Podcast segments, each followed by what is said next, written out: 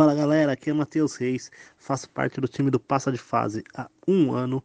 Os jogos que eu mais gosto são Super Bomberman 4 e Kingdom Hearts 3. Se prepare porque falta 5 episódios para o número 100. Falou!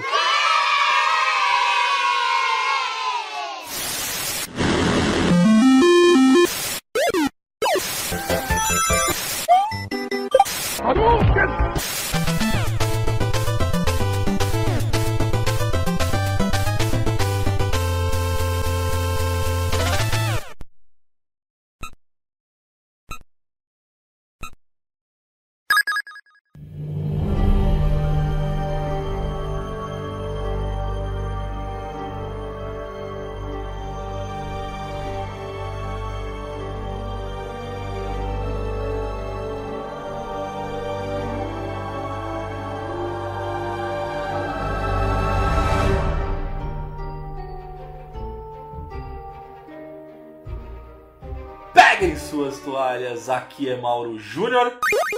E eu queria muito que Jorge Romero fizesse o filme dessa franquia. Fala pessoal, aqui é o Thiago Reis e. Jill! Don't open that door! E aí galera, meu nome é Matheus Reis e. Oh, you're, You're almost, almost a Jill sandwich. Meu Deus do céu. Essa frase do Barry, ela é icônica. E aí galera, aqui é a Pedrita, a novata, e eu estou numa relação de amor e ódio com Resident Evil Village 8. Hum, então temos alguém que enfim jogou isso aqui? É diferente desses casts. Cagões. Cagões. Estamos aqui de volta para o cast de número 95. A gente vai falar sobre Resident Evil. A gente vai dar uma pincelada, na verdade, em todos os games da franquia. A gente não vai se aprofundar nesse cast. Quem sabe a gente grava aí sim casts específicos para se aprofundar, falar no detalhe, como a gente tem feito em alguns outros casts.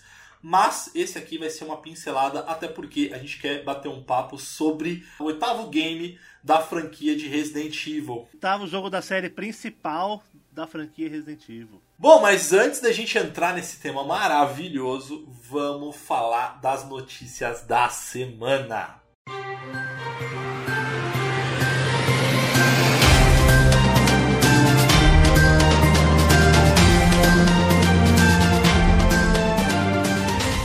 Certo, meu querido Mauro Júnior e ouvintes. Para a nossa primeira notícia, temos aqui uma linda notícia para os amantes de RPG e também para os possuidores do seu Xbox com Game Pass. Dungeons and Dragons Dark Alliance. Ele entra em dia 1 no Game Pass, totalmente de graça entre muitas aspas. Para quem não manja, a continuação de Baldur's Gate é um RPG aí que muito consolidado já antigo, só que o novo vai ser totalmente focado em cooperativo até quatro jogadores e parece ser um jogo extremamente bonito e bem bem animado ali, parece interessante e eu vou jogar. Tá no Game Pass? Tá bonito, tá bonito. Eu vou jogar, eu já falo, eu sou o anão, eu sou o anão. sou Mesmo anão, que não tivesse. Não sei se vocês já perceberam, eu gosto um pouco de RPG, né? Um pouco. Eu realmente estou ansiosíssimo, porque eu jogava Neverwinter do Play, aí depois também joguei no Xbox, enfim. Cara, RPG massivo é da Ô, hora. Matheus, ô, Matheus. Vou fazer uma pergunta aqui que o tio fez pra gente. Será que tem Será caverna? que tem caverna? Será que tem dungeon? Será que tem dungeon? Vocês entenderam quando eu perguntei, seus palhaços. Ô, ô, Pedrita, você curte, velho, esse tipo de jogo? Eu curto mais o RPG de mesa do que o, Ó, o digital ali. Não que eu não tenha jogado Neverwinter, eu destrocei de jogar. Nossa, eu amava Neverwinter. Gastei uma grana que eu não, não poderia ter gasto.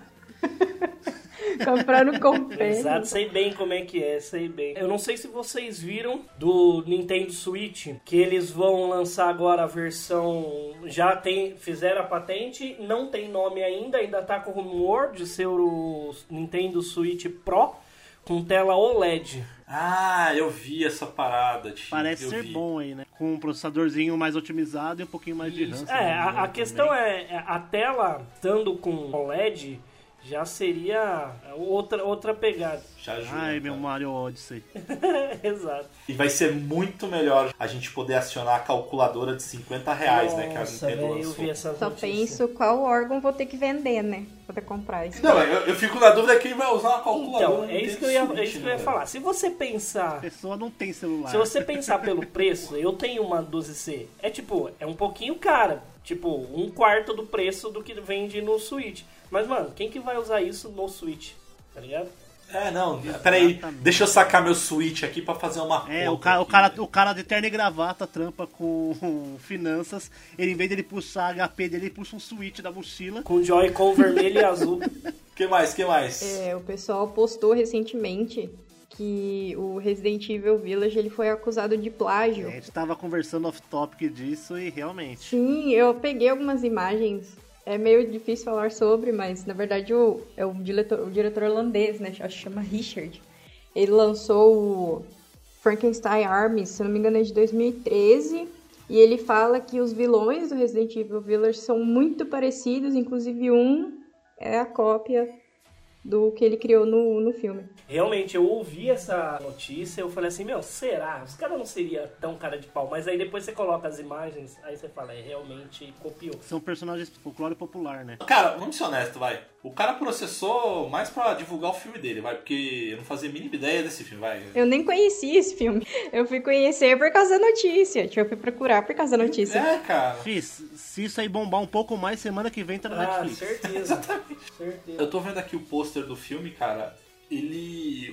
O ator principal ali, que é que faz, acho que o Frankenstein, ele tá parecendo Agostinho Carrara, né, velho? Só que mais barbadinho, mais acabadinho. Agostinho Carrara é o ídolo, velho. Última notícia aqui nossa hoje. Temos aí uma boa esperança para os donos de PC Gamer. Como a gente sabe, a Epic Games dá toda semana jogos grátis, né? Isso há bastante tempo já.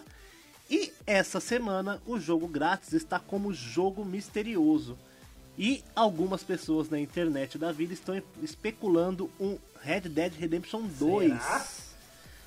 Para derrubar a Epic de novo, igual foi com, Residen- com GTA GTA V. Será? Olha, não sei Quando não. sai?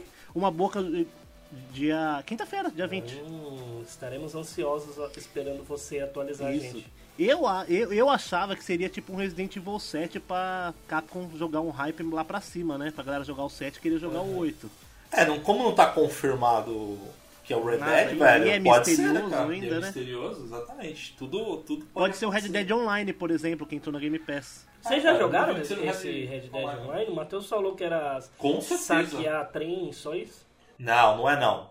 Não, Ah, é, é, bom. dá pra Eu andar a não cavalo também. Pra andar a Não, cavalo. não, é, é- é animal. Não, é muito bom o jogo. Eu queria muito que vocês entrassem nessa aventura Aceito comigo. HD externo de presente. Se você, quiser, se você me der um, eu jogo. É, você que tá ouvindo aí, manda um HD Eu externo pro. Matheus pra gente Eu, poder jogar. enquanto eu não chegar no fim de Outriders, eu não, não, não pulo de jogo, velho. Já tem fim, a gente já viu a história Não, final. não viu? Sabe por que não viu? O Mauro não, não manja qual é que é jogo por Não, serviço. não, não tem Ah. E outra, tem ainda a, a última missão do jogo é a, a gente ainda não fez, que é o quê? Chegar no olho do furacão lá, no nível 15, Com a última que é a última expedição. expedição. Aí sim você zera o jogo, entendeu? E eu queria trazer a última notícia, que inclusive todas essas que vocês ouviram está no nosso portal, no passadefase.com, de que Call of Duty... Call of Duty tá entrando, acho que numa linha muito de Fortnite, né? Tá começando a trazer skins agora, né? E tanto Call of Duty Warzone quanto Black Ops 3 vai entrar o Rambo, cara, como skin. Aí eu vi vantagem, cara. Eu adoraria jogar com Rambo em Call of Mano, Duty. o Rambo. Ô, mano, aí ó, dá- jogar com o Rambo não tem graça. É o Game Shark em forma de personagem. É igual o Chuck Norris. Skin eu não acho da hora. O personagem é da hora. Só que assim, o Warzone, por exemplo, é um jogo extremamente competitivo. Os caras vão ver um Rambo a 2km de distância. Você vai tomar cada pipoco na cara, velho. É. Aquela faixinha vermelha na testa vai virar um Você já jogou, Pedrita, o Call of Duty, esse Warzone aí? Warzone não, eu tô jogando Cold War Nossa, agora. Viciei bom. nos zombies. No PS4. Saudades Xbox. A gente tem, tem um contato bom, não sei se você conhece, John. Ele faz, faz uns esquemas legais aí, quem sabe a gente consegue já viabilizar mais um Xbox Series para que juntos possamos adentrar o mundo de Dungeons and Dragons. É isso aí, John. Patrocina Novata, é nóis. é isso aí, aí eu gostei. Inclusive, aproveitando que a gente falou do John, o John, galera, vocês que estão ouvindo aí, ele é dono da loja Club Games, que fica em Santo André, mas ele atende São Paulo e todo o Brasil. E ele me mandou uma mensagem, na verdade ele mandou uma mensagem pra gente aqui, que ele vai fazer uma promoção exclusiva para quem é ouvinte do Passa de Fase Cast. Então, é, ele comentou que é o seguinte, qual que é a regra ali dessa campanha? Quem ouviu o cast de número 94, que a gente falou, eu e o Matheus, a gente gravou e nós falamos sobre a nova geração, é, eu contei como foi a minha reação quando eu recebi o meu Series X em casa. E aí o John tá lançando a seguinte campanha. Quem mandar lá no, no na rede social do, da Clube Games ou entrar em contato com a Clube Games e falar que eu vi o cast e a minha frase e como foi a minha reação ao receber o Series X, ele está dando um desconto em itens, jogos, acessórios de 40% de Eita, moço! Em pagamento, lógico, pagamento à vista ou Pix. Nossa, o gerente enlouqueceu! Ou Pix, 40% de desconto, hein? Só que a promoção é válida até o próximo cast, hein, galera? Então, assim, o nosso próximo cast vai ser lançado no dia 26. Então, você está ouvindo esse cast no dia 19. O próximo cast é lançado no dia 26. Então, você tem até o dia 26 para poder ganhar esse descontinho maneiríssimo e maroto. E vou falar pra você, hein, filho, 40% de desconto é chinelada na cara, viu? O gerente enlouqueceu. Bom, essas e outras notícias vocês encontram lá no nosso portal, no passadefase.com. Se vocês quiserem também acompanhar, trocar uma ideia com a gente, é só procurar o Passa de Fase nas redes sociais, não é procurar no Instagram, no Twitter, no Facebook, no Instagram. A gente tem o nosso canal também que a gente transmite é, as nossas jogatinas tanto no Twitch quanto no YouTube. A gente está com um canal novo no YouTube, o Passa de Fase Oficial que tá crescendo ali, a galera tá acompanhando, tá saindo vídeos diferentes, enfim. E a gente aí tá na torcida, eu e o Thiago pelo menos, se realmente o Matheus vai conseguir chegar no final da franquia Mega Man X. É, tá Olha, difícil? Tá difícil. Nossa. Olha, eu vou te falar. Eu, O Sigma tá me chinelando, eu tô sonhando. eu vou te falar, eu vou, eu vou, vou te falar pra você. Aborta. É, Eu acho que vale a pena a gente dar aquele. Eu vou con- contar assim, fazer um. Fingir que a câmera quebrou e focar só na minha cara enquanto eu jogo, tá ligado? Isso, Matheus. Conta como é que é o final da história. Como é que faz um vídeo aí contando qual foi a sua experiência jogando. Traumatizante. Pode crer.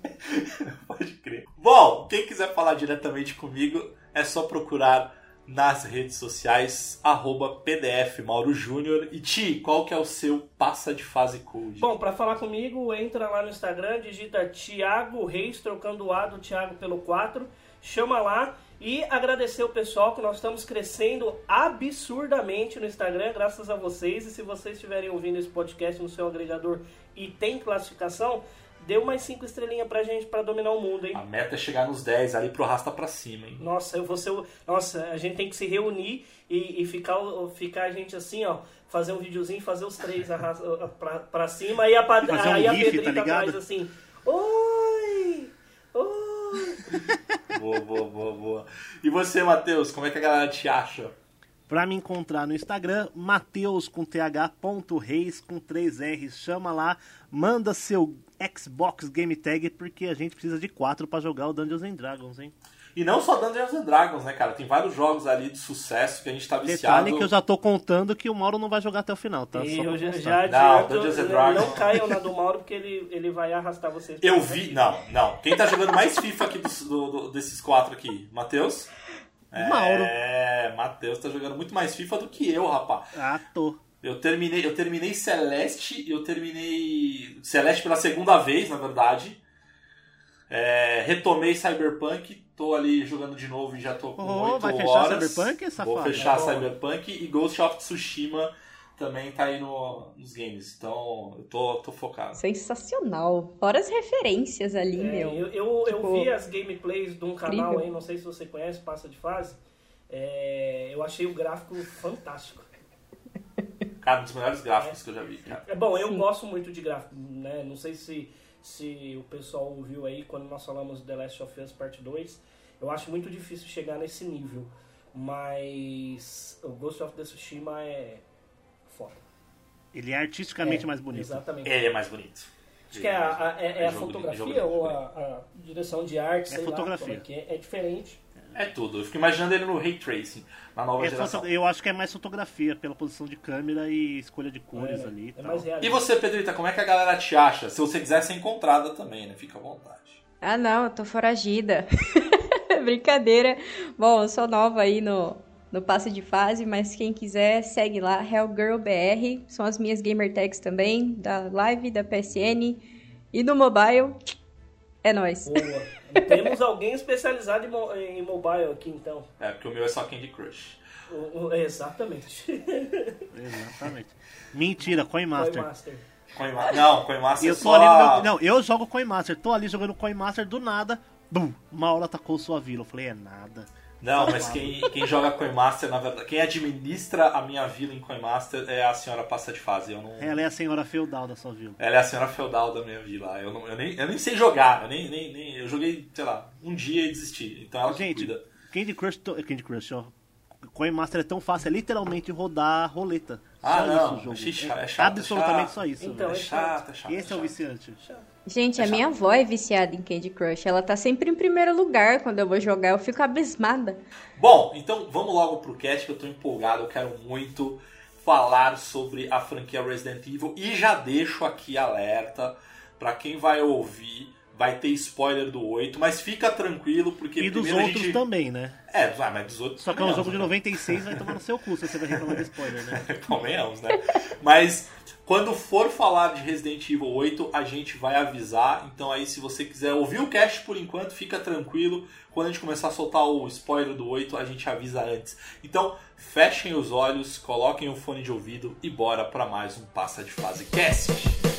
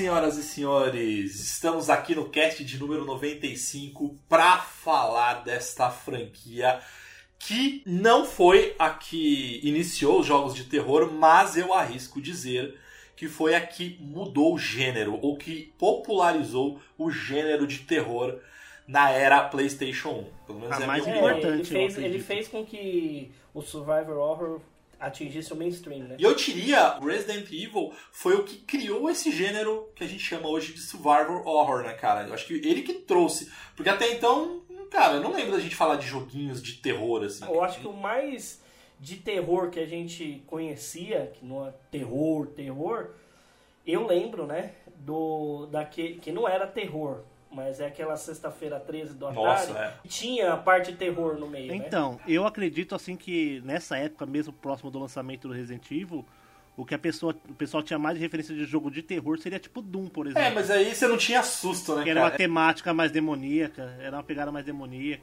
É, no PC, eu acho, né, por causa do, do Alone in the Dark, né, que foi o, o Alone in the primeiro lá. O precursor. E- mas eu acho que não tinha, né? Terror, assim, que tinha zumbi É, eu não- e tal. Eu acho que Resident... Tinha aquele do, do Super Nintendo lá, o dos, dos vizinhos lá, tá ligado? Como é que é? É Neighbor, alguma coisa? Ah, Neighbor Neighbor View. and Zombies, Zombies and Neighbors, do, do é, Super Nintendo. exatamente. Que era um menininho atirando zumbi. no- Nossa, era bem legal. Falando de Resident Evil, o seu primeiro jogo foi lançado em março de 1996. É, inicialmente, no Japão, ele não tinha o nome de Resident Evil, na verdade era Biohazard, mas para que ele não tomasse um processinho, ele precisou mudar o nome, mas depois a gente vai falar um pouco mais sobre isso. Ele foi ele mudou o nome aqui no ocidente para Resident Evil. Ele foi lançado inicialmente para PlayStation 1 e para Sega Saturn, depois ganhou para tudo que é outras plataformas também. E os seus projetistas nada mais é do que o Shinji Mikami, que é responsável por um dos nossos jogos prediletos no Super Nintendo, que é o Goof Troop, o jogo do Pateta e Patetinha. né? É, então, Patete, e- patetinha.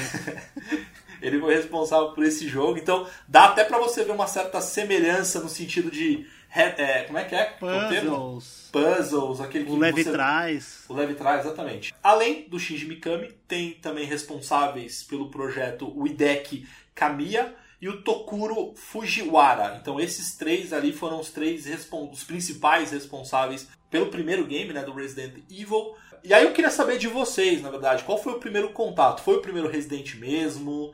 É, foi um outro Resident? Qual, qual foi o primeiro contato assim Eu de vocês? queria também saber, Mauro, quanto tempo você demorou pra falar esses nomes perfeitamente agora, japoneses? Puxando aí os últimos Eu tô casts. treinando desde a semana passada, filho. Mas vamos lá. O meu primeiro contato com Resident Evil, eu já contei isso no cast. Quando eu, meu pai comprou pra gente o Sega Saturno, eu fui na locadora, o cara deixou eu escolher alguns jogos, aí eu vi a capa do Resident Evil, que não tinha nada a ver com o jogo, e aí ele me contou do que que era. Eu falei assim, ah, eu não quero isso não. Mas aí ele, aí ele falou assim, ó, leva e você vê o que, que você acha. Aí eu coloquei, aí eu falei, ah, legal, né? Aí andei, no primeiro zumbi eu falei, ah, obrigado, não quero não. Eu tinha...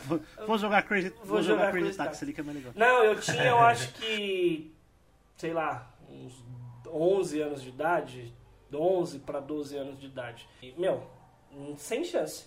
Sem, sem, sem a menor possibilidade. Mas aí foi isso. Esse foi o meu primeiro contato com o Resident. Mas assim, primeiro contato. Mas de jogar, de jogar mesmo, eu assistia meu primo jogando é, o Resident Evil 1, que ele tinha um PlayStation, então foi quando eu realmente assisti ele jogando de madrugada. Gente, clássico, né? Moleque, 13, 14 anos de idade, né? à noite, dormindo na casa do primo, vamos jogar Resident Evil. Excelente ótimo. E meu tio trabalhava à noite, ele chegava de madrugada em casa, tipo 4 horas da manhã e a gente jogando, velho. Imagina a gente jogando de madrugada e o portão abrindo. Exatamente. Eu acho que assim, meu primeiro contato foi mais ou menos a mesma coisa assim com o Thiago, só que vendo de fora, né? Porque se eu tenho 30 anos e não jogo Resident Evil hoje, você imagina se com 5 eu jogava, né? Com 8 eu jogava, nem fudendo, né? Então eu via Thiago jogando, eu via meu primo Flávio jogando também. E é aquilo. Bracinho cruzado, assim, sentadinho, Com a fraldinha. Aparecer, aparecer a zumbi, eu falo, opa, vou ali tomar uma água. Ah, e não dá, fi. Eu não jogo, eu tenho, não gosto de jogo de terror até hoje, velho. Principalmente Jump Scare. Vocês viram na Twitch eu jogando Resident Evil 1? É, divertidíssimo. Maluco! Eu sabia de onde vinha o cachorro, a hora que ele vinha, a janela que ia estourar e eu tomei susto do mesmo jeito. Top. E você, ô Pedrita? Ah, eu comecei com PlayStation, né? Mas o primeiro foi a mesma coisa, eu cresci vendo meu padrinho e meu pai jogando. Mas que eu me recordo, assim, claramente foi o 3, o Nemesis. E inclusive era engraçado, porque meu pai não chamava o Nemesis de Nemesis. Meu pai chamava o Nemesis de Tirante. Que é do 1, né? E porque ele é É o Tyrant, Tyrant, né? exato. E na hora tipo, que ele aparecia, eu me cagava, eu não dormia, porque eu era pequena. E, meu, era horrível. Aí eles usavam isso pra me assustar. Eles eram tão, assim, legais comigo. tipo, ah, o tirante vai te pegar. E eu ficava puta.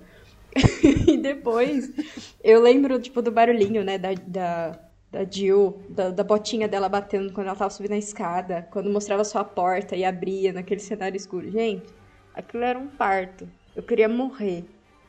Mas É, depois pro- eu peguei gosto. É, literal. Nossa, Ah, não, eu louca. até hoje quero morrer mesmo. Tô tranquilo. Peguei gosto, não. Para algumas crianças, para algumas crianças o medo era a cuca pegar, né? A Pedrita devia ser o, o, Pô, ótima criação, É. gostei, já gostei. Achei, achei interessante. Terapia vai bem? Você faz terapia? Como é que tá as coisas aí? Tudo bem? É, a gente faz terapia com 25 anos. Precisa de alguns medicamentos. Erva verde, erva azul, erva vermelha. Uhul. E você, Mauro? Seu primeiro contato? Eu acho que eu, eu contei já em alguns casts ali que eu sempre tive os videogames uma geração anterior do meu vizinho. Né? Eu, eu comprava, na verdade, do meu vizinho. É, aí, O LX dos anos 90.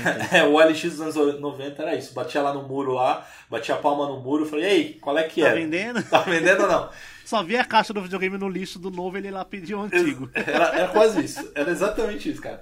E aí eu lembro que eu tava com meu Super Nintendo, feliz da vida, jogando meu, meu Super Mario, meu Donkey Kong e tal. E aí meu vizinho, né, o Fábio, mandar um abraço pro Fábio.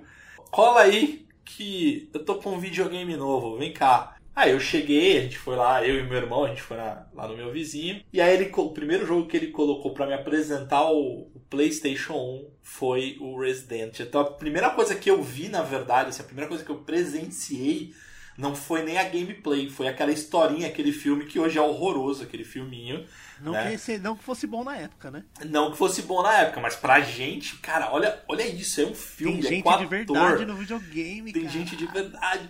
E era a versão japonesa, que porque a versão ocidental tinha alguns cortes nesses filminhos, então a versão japonesa não. Tanto é que tem uma parte lá que o cara, eles encontram na floresta é, uma mão, e aí quando o cara levanta a mão, mostra a mão.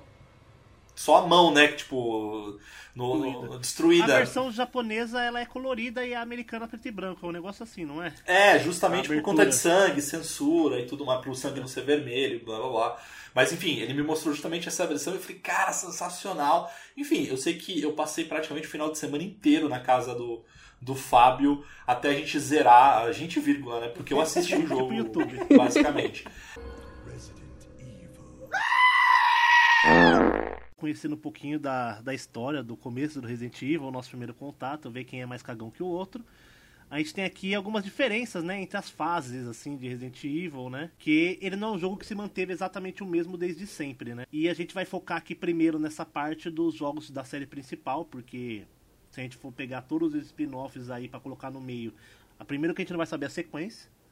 E segundo, que são muitos gêneros de jogos diferentes, né?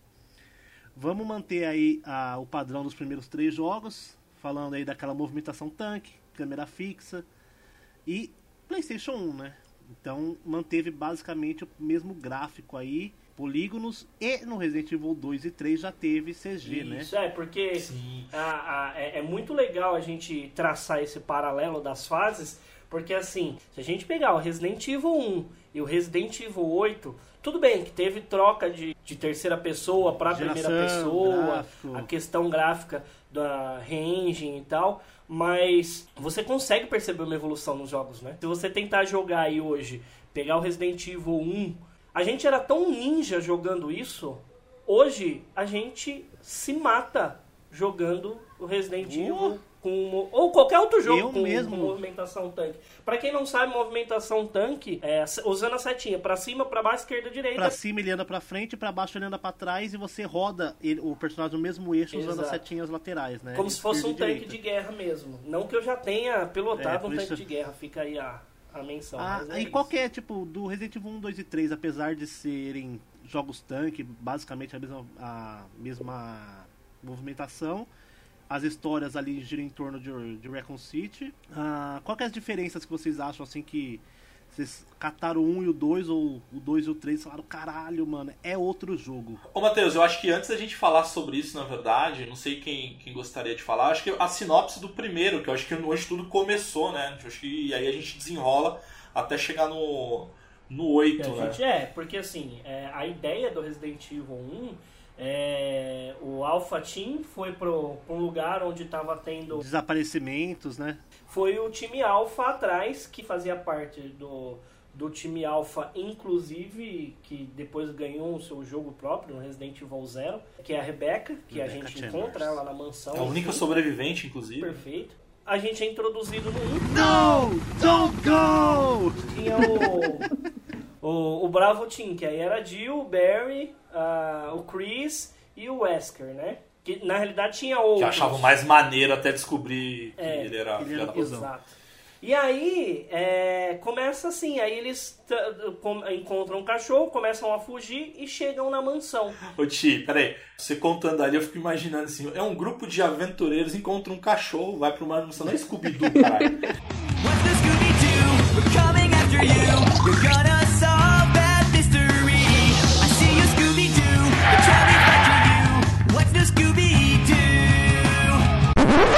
Começa a, a história e eles começam a descobrir na casa que tem alguma. Tem a cena do primeiro zumbi, aí um desaparece, que realmente é o que faz a, a, a introdução no universo. Porque é legal que no primeiro, né, a gente vê como que o vírus foi criado. E isso é muito interessante, porque, tipo assim, não é só zumbis, eles falam do bioterrorismo em si, né, das modificações genéticas. E é legal que eles vão passando isso para os próximos jogos. Então, tipo, a gente descobre, né, os testes que eles vão fazendo nas outras pessoas e como cada organismo vai reagindo ao Sim, vírus. até com o próprio Tirante e Sim. Liker. né? Eu acho que isso que é legal, cara, porque eu tava vendo a galera que reclama desde o, sei lá, do 4, depois do 5, enfim. Ah, não é mais o mesmo. Resident Evil é porque não jogou. porque não jogou, é isso, viu? cara. O Resident Evil, ele não é um, um game de zumbis. Zumbi. Não é isso, Ele um cara. jogo de bioterrorismo. Exatamente. Vocês lembram do final do Resident Evil 1? Não, não joguei.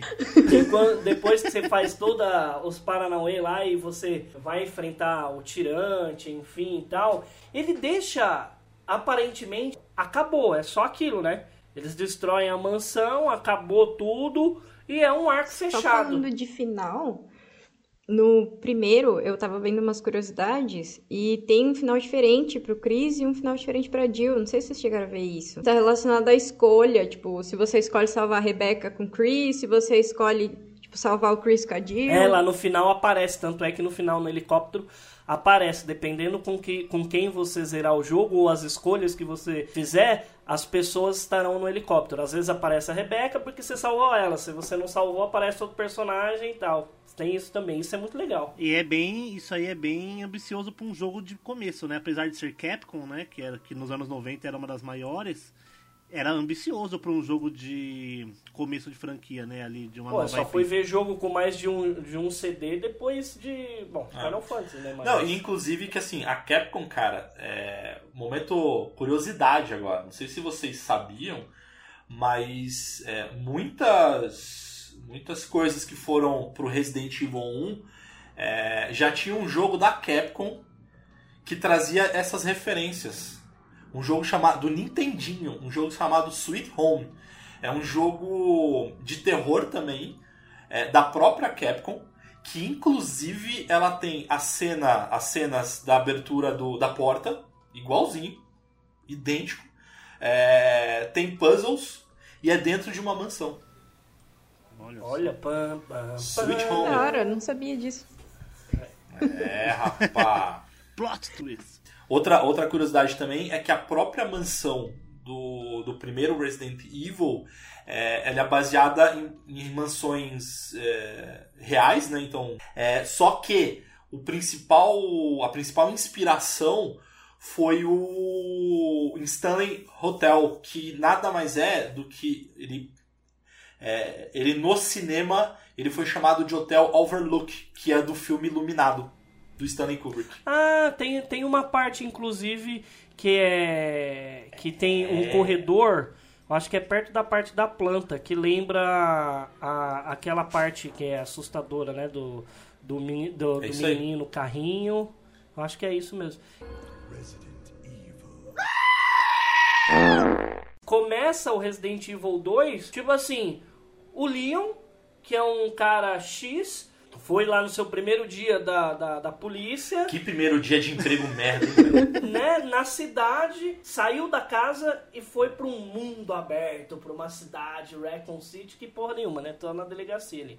Mas é a, a, a, ideia que a gente tem de, de mundo. E dois anos depois, aí você começa a falar, não, não é possível. Será? Será? E aí é onde começou realmente a, a tomar uma proporção absurda Resident Evil. Ah, sim, até porque eu acho que do 1 pro 2, o tamanho do jogo, entre aspas, assim, foi pelo menos o dobro. Primeiro que você tinha dois jogadores, pra, dois personagens. Dois, Dois pontos personagens, de vista. quatro. dois personagens, quatro pontos de vistas, porque você tem É. o A e B de cada personagem, né? E Resident Evil 3, vocês acham que eles deram uma piorada porque voltou a ser um jogador só? Então, eu vou te falar que eu prefiro muito mais o 3 do que o 2, na, na época que eu jogava. Porque, primeiro, porque a Jill voltou. Mas eu achava mais gostoso, mais ação. E só depois de velho que eu fui descobrir que ele acontece antes do 2. Entre o 2 e o 3. Entre as noites do 2, né? Eu também só descobri depois, porque o pessoal, tipo, eu questionava, né? Que eu via meu pai jogando e, tipo, mas caramba, né? Ela tá no apocalipse zumbi, tem um cara imenso seguindo ela, por que que ela tá de, de top e saia? Aí depois que eu fui descobrir que é porque ela tava de férias, por isso que ela tá com aquela roupa. Então, você tá vendo? Aí eu, agora tudo faz sentido. Isso é legal, que essa parte que a, que a Pedrita falou mostra no filme Resident Evil 2, que Ah, é, é do, verdade. do Nemesis.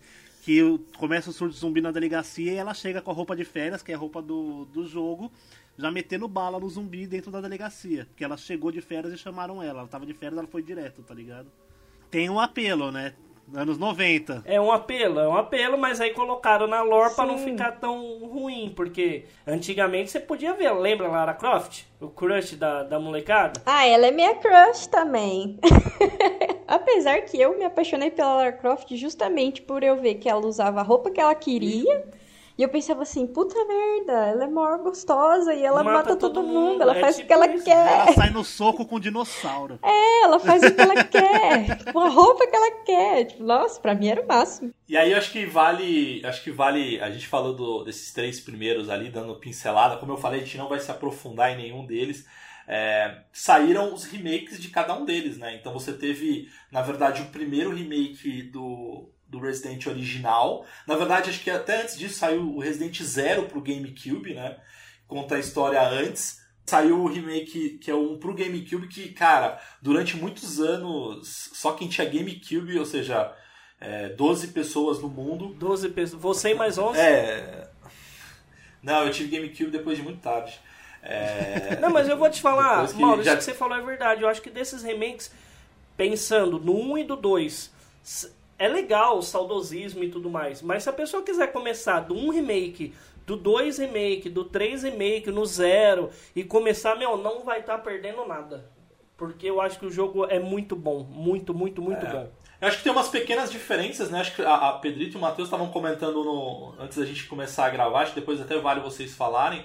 É, mas eu acho que antes de, de entrar nessas pequenas diferenças, é, acho que dos três remakes ali, o único que é muito próximo, muito mais próximo da obra original é o Resident 1, que na verdade é, tem a mesma jogabilidade, tanque e tudo mais, só que com gráficos, é, gráficos Ele maravilhosos. melhora- assim. melhorava o gráfico e tinha ali o, um pouquinho da jogabilidade, porque o GameCube já tinha analógico, um analógico Exato. tipo único, entre aspas, e tinha uma movimentação um pouco melhor. Que eu apanhei horrores pra jogar. Tomei uma surra, baixei lá no Xbox, né? Nossa, vou jogar o primeiro Resident. Ah, me achando, né? Eu vi meu pai jogar, agora é minha vez. Tomei no fiafó.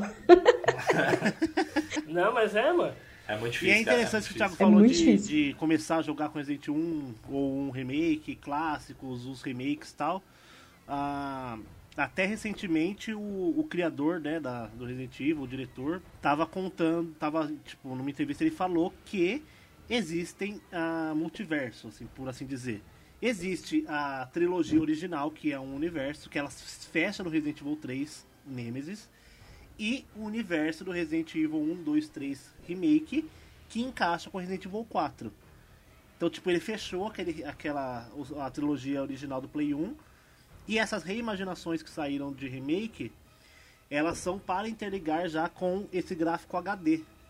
Então, para deixar tudo mais ou menos padronizado, eu acredito, assim, né? Para não ficar muito estranho na hora de soltar uma coletânea, por exemplo. Vocês sabem dizer quais são essas pequenas diferenças? 1, por exemplo. No 1, no 1 já tem. Por exemplo, quando você é, entra na mansão, atrás da escada tem um elevador, você desce atrás da escada na, no hall principal da mansão. No Resident Evil 1 você tem uma outra sala, tem um elevador é, que você desce. Então eles expandiram, eles criaram, sendo bem... bem besta, Mas a história, mas a a história, história continua, continua a mesmo. mesma. assim. A história é exatamente a mesma. Ah, tá. Mas eles Digamos que eles melhoraram o gráfico e chamaram um design de interiores para restaurar, para reestruturar a casa, a mansão.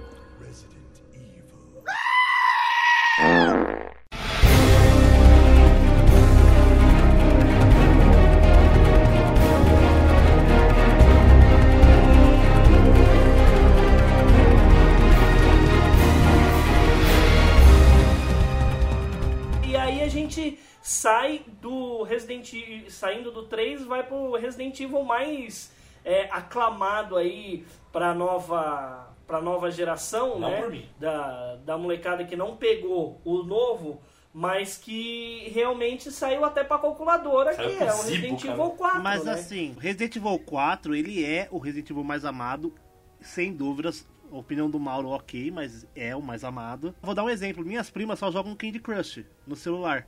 Elas jogaram Resident Evil 4 no Play 2. Ah, Não, mas Vocês eu tô jogaram questionando, daqui, cara. É. Não, mas sabe por que, que eu questiono? Questiono não. É, Primeiro é que eu realmente eu não considero o, o melhor, assim. É, Mas é, é engraçado que quando lançou o 4, eu lembro na época, quando lançou o 4, é, a galera meteu o pau, que nossa, não é mais Resident, ah, tá tudo diferente, a história não tem nada a ver. E aí, lógico, quando começou a sair 5, 6, enfim, nossa, não, o 4 é o melhor de todos, é o melhor da franquia. Enfim, ele não foi unanimidade no início, no Ah, lançamento. não, claro, porque tem os saudosistas, né? Os saudosistas chatões, eles gostam das coisas do jeito que eles, do jeito que tava.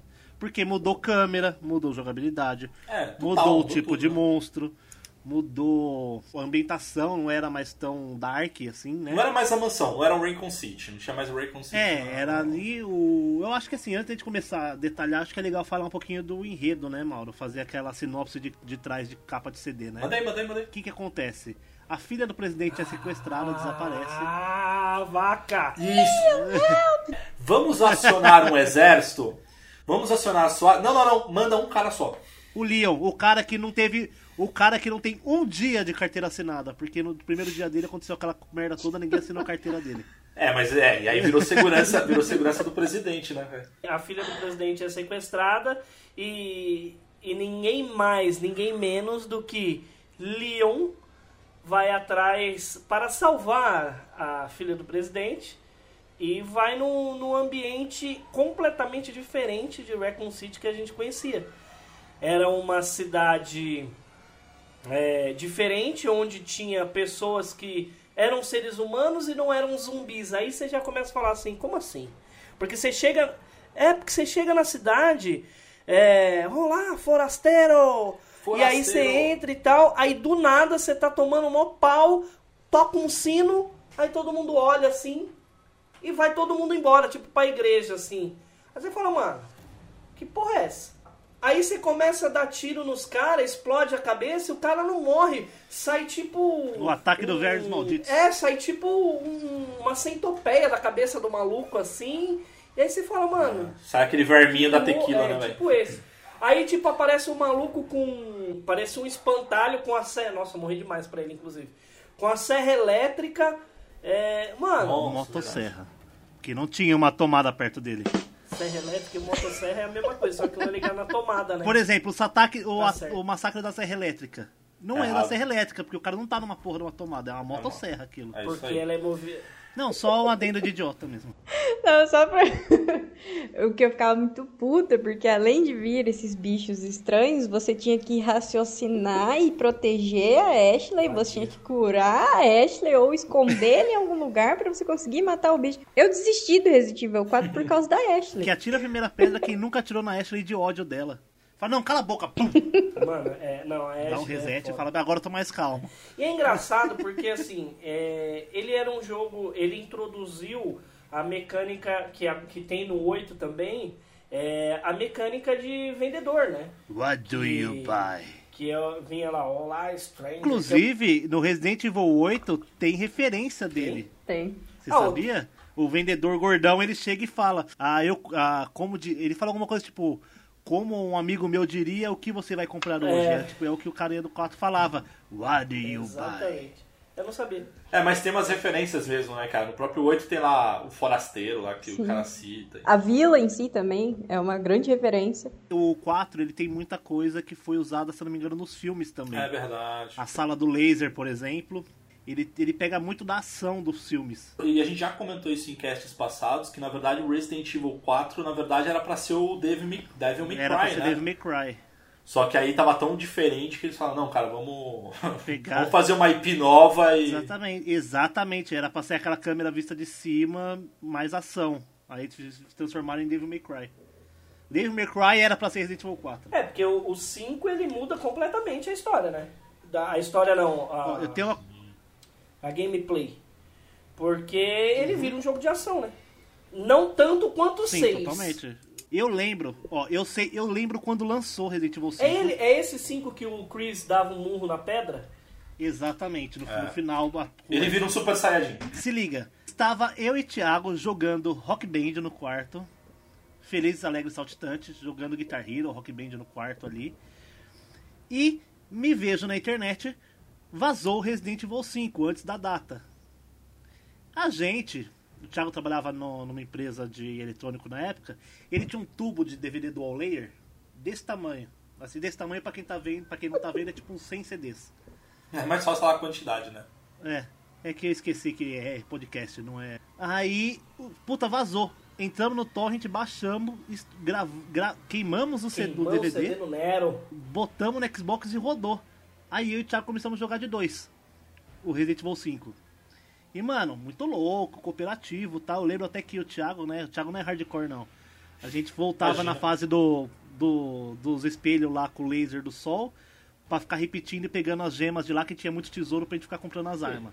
Isso é, Fazendo as é, é melhorias nas armas. Era aí. da hora porque o jogo ele era muito ação e ele tinha esse, essa pegada cooperativa que eu achava muito louco, que tipo, era uma tela dividida muito estranha, porque não era a tela toda, era tipo, o primeiro player ficava no canto esquerdo da tela em cima e o segundo player no canto direito embaixo, os dois pegando mais ou menos um, ficava duas quadrado preto do lado assim. Era estranho, né, cara? Era Estranho. muito estranho, mas tipo, era funcionava, funcionava, falar pra você É que a Capcom funcionava. sempre tentando inovar.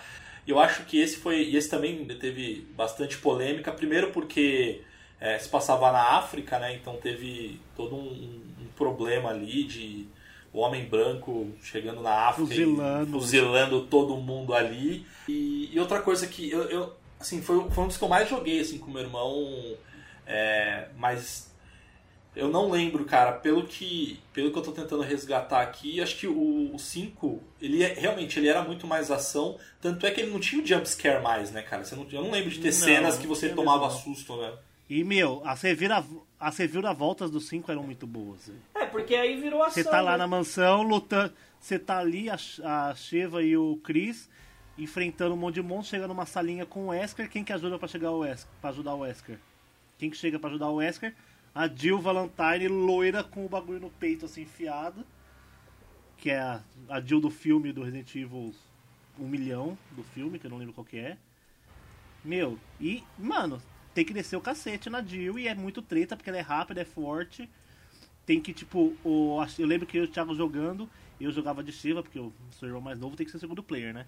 Eu, eu tinha que atirar no, no, no, no bagulho do peito da Jill pro Thiago ir com, com o Chris e tentar arrancar. E aí, mano, a gente ficava nisso, mocota. Era um bem jogo, era um jogo mais, é um dos jogos mais divertidos do Resident Evil que eu já joguei, justamente por ser cooperativo e não ser tão terror, né? Não ser tão terror. É, não e aí é terror. engraçado porque esse é o meu último Resident Evil, tá? Eu joguei o 6 coisa de meia hora. Depois eu não joguei mais. Nem o 6, 7. Por mais que o pessoal reclama do 5, eu acho que pra época, assim, falando de PlayStation 2, foi quando começou, ah, os gráficos são super legais e tal. Ele foi um pouco revolucionário nessa questão de cooperativismo. Eu achei que foi muito legal.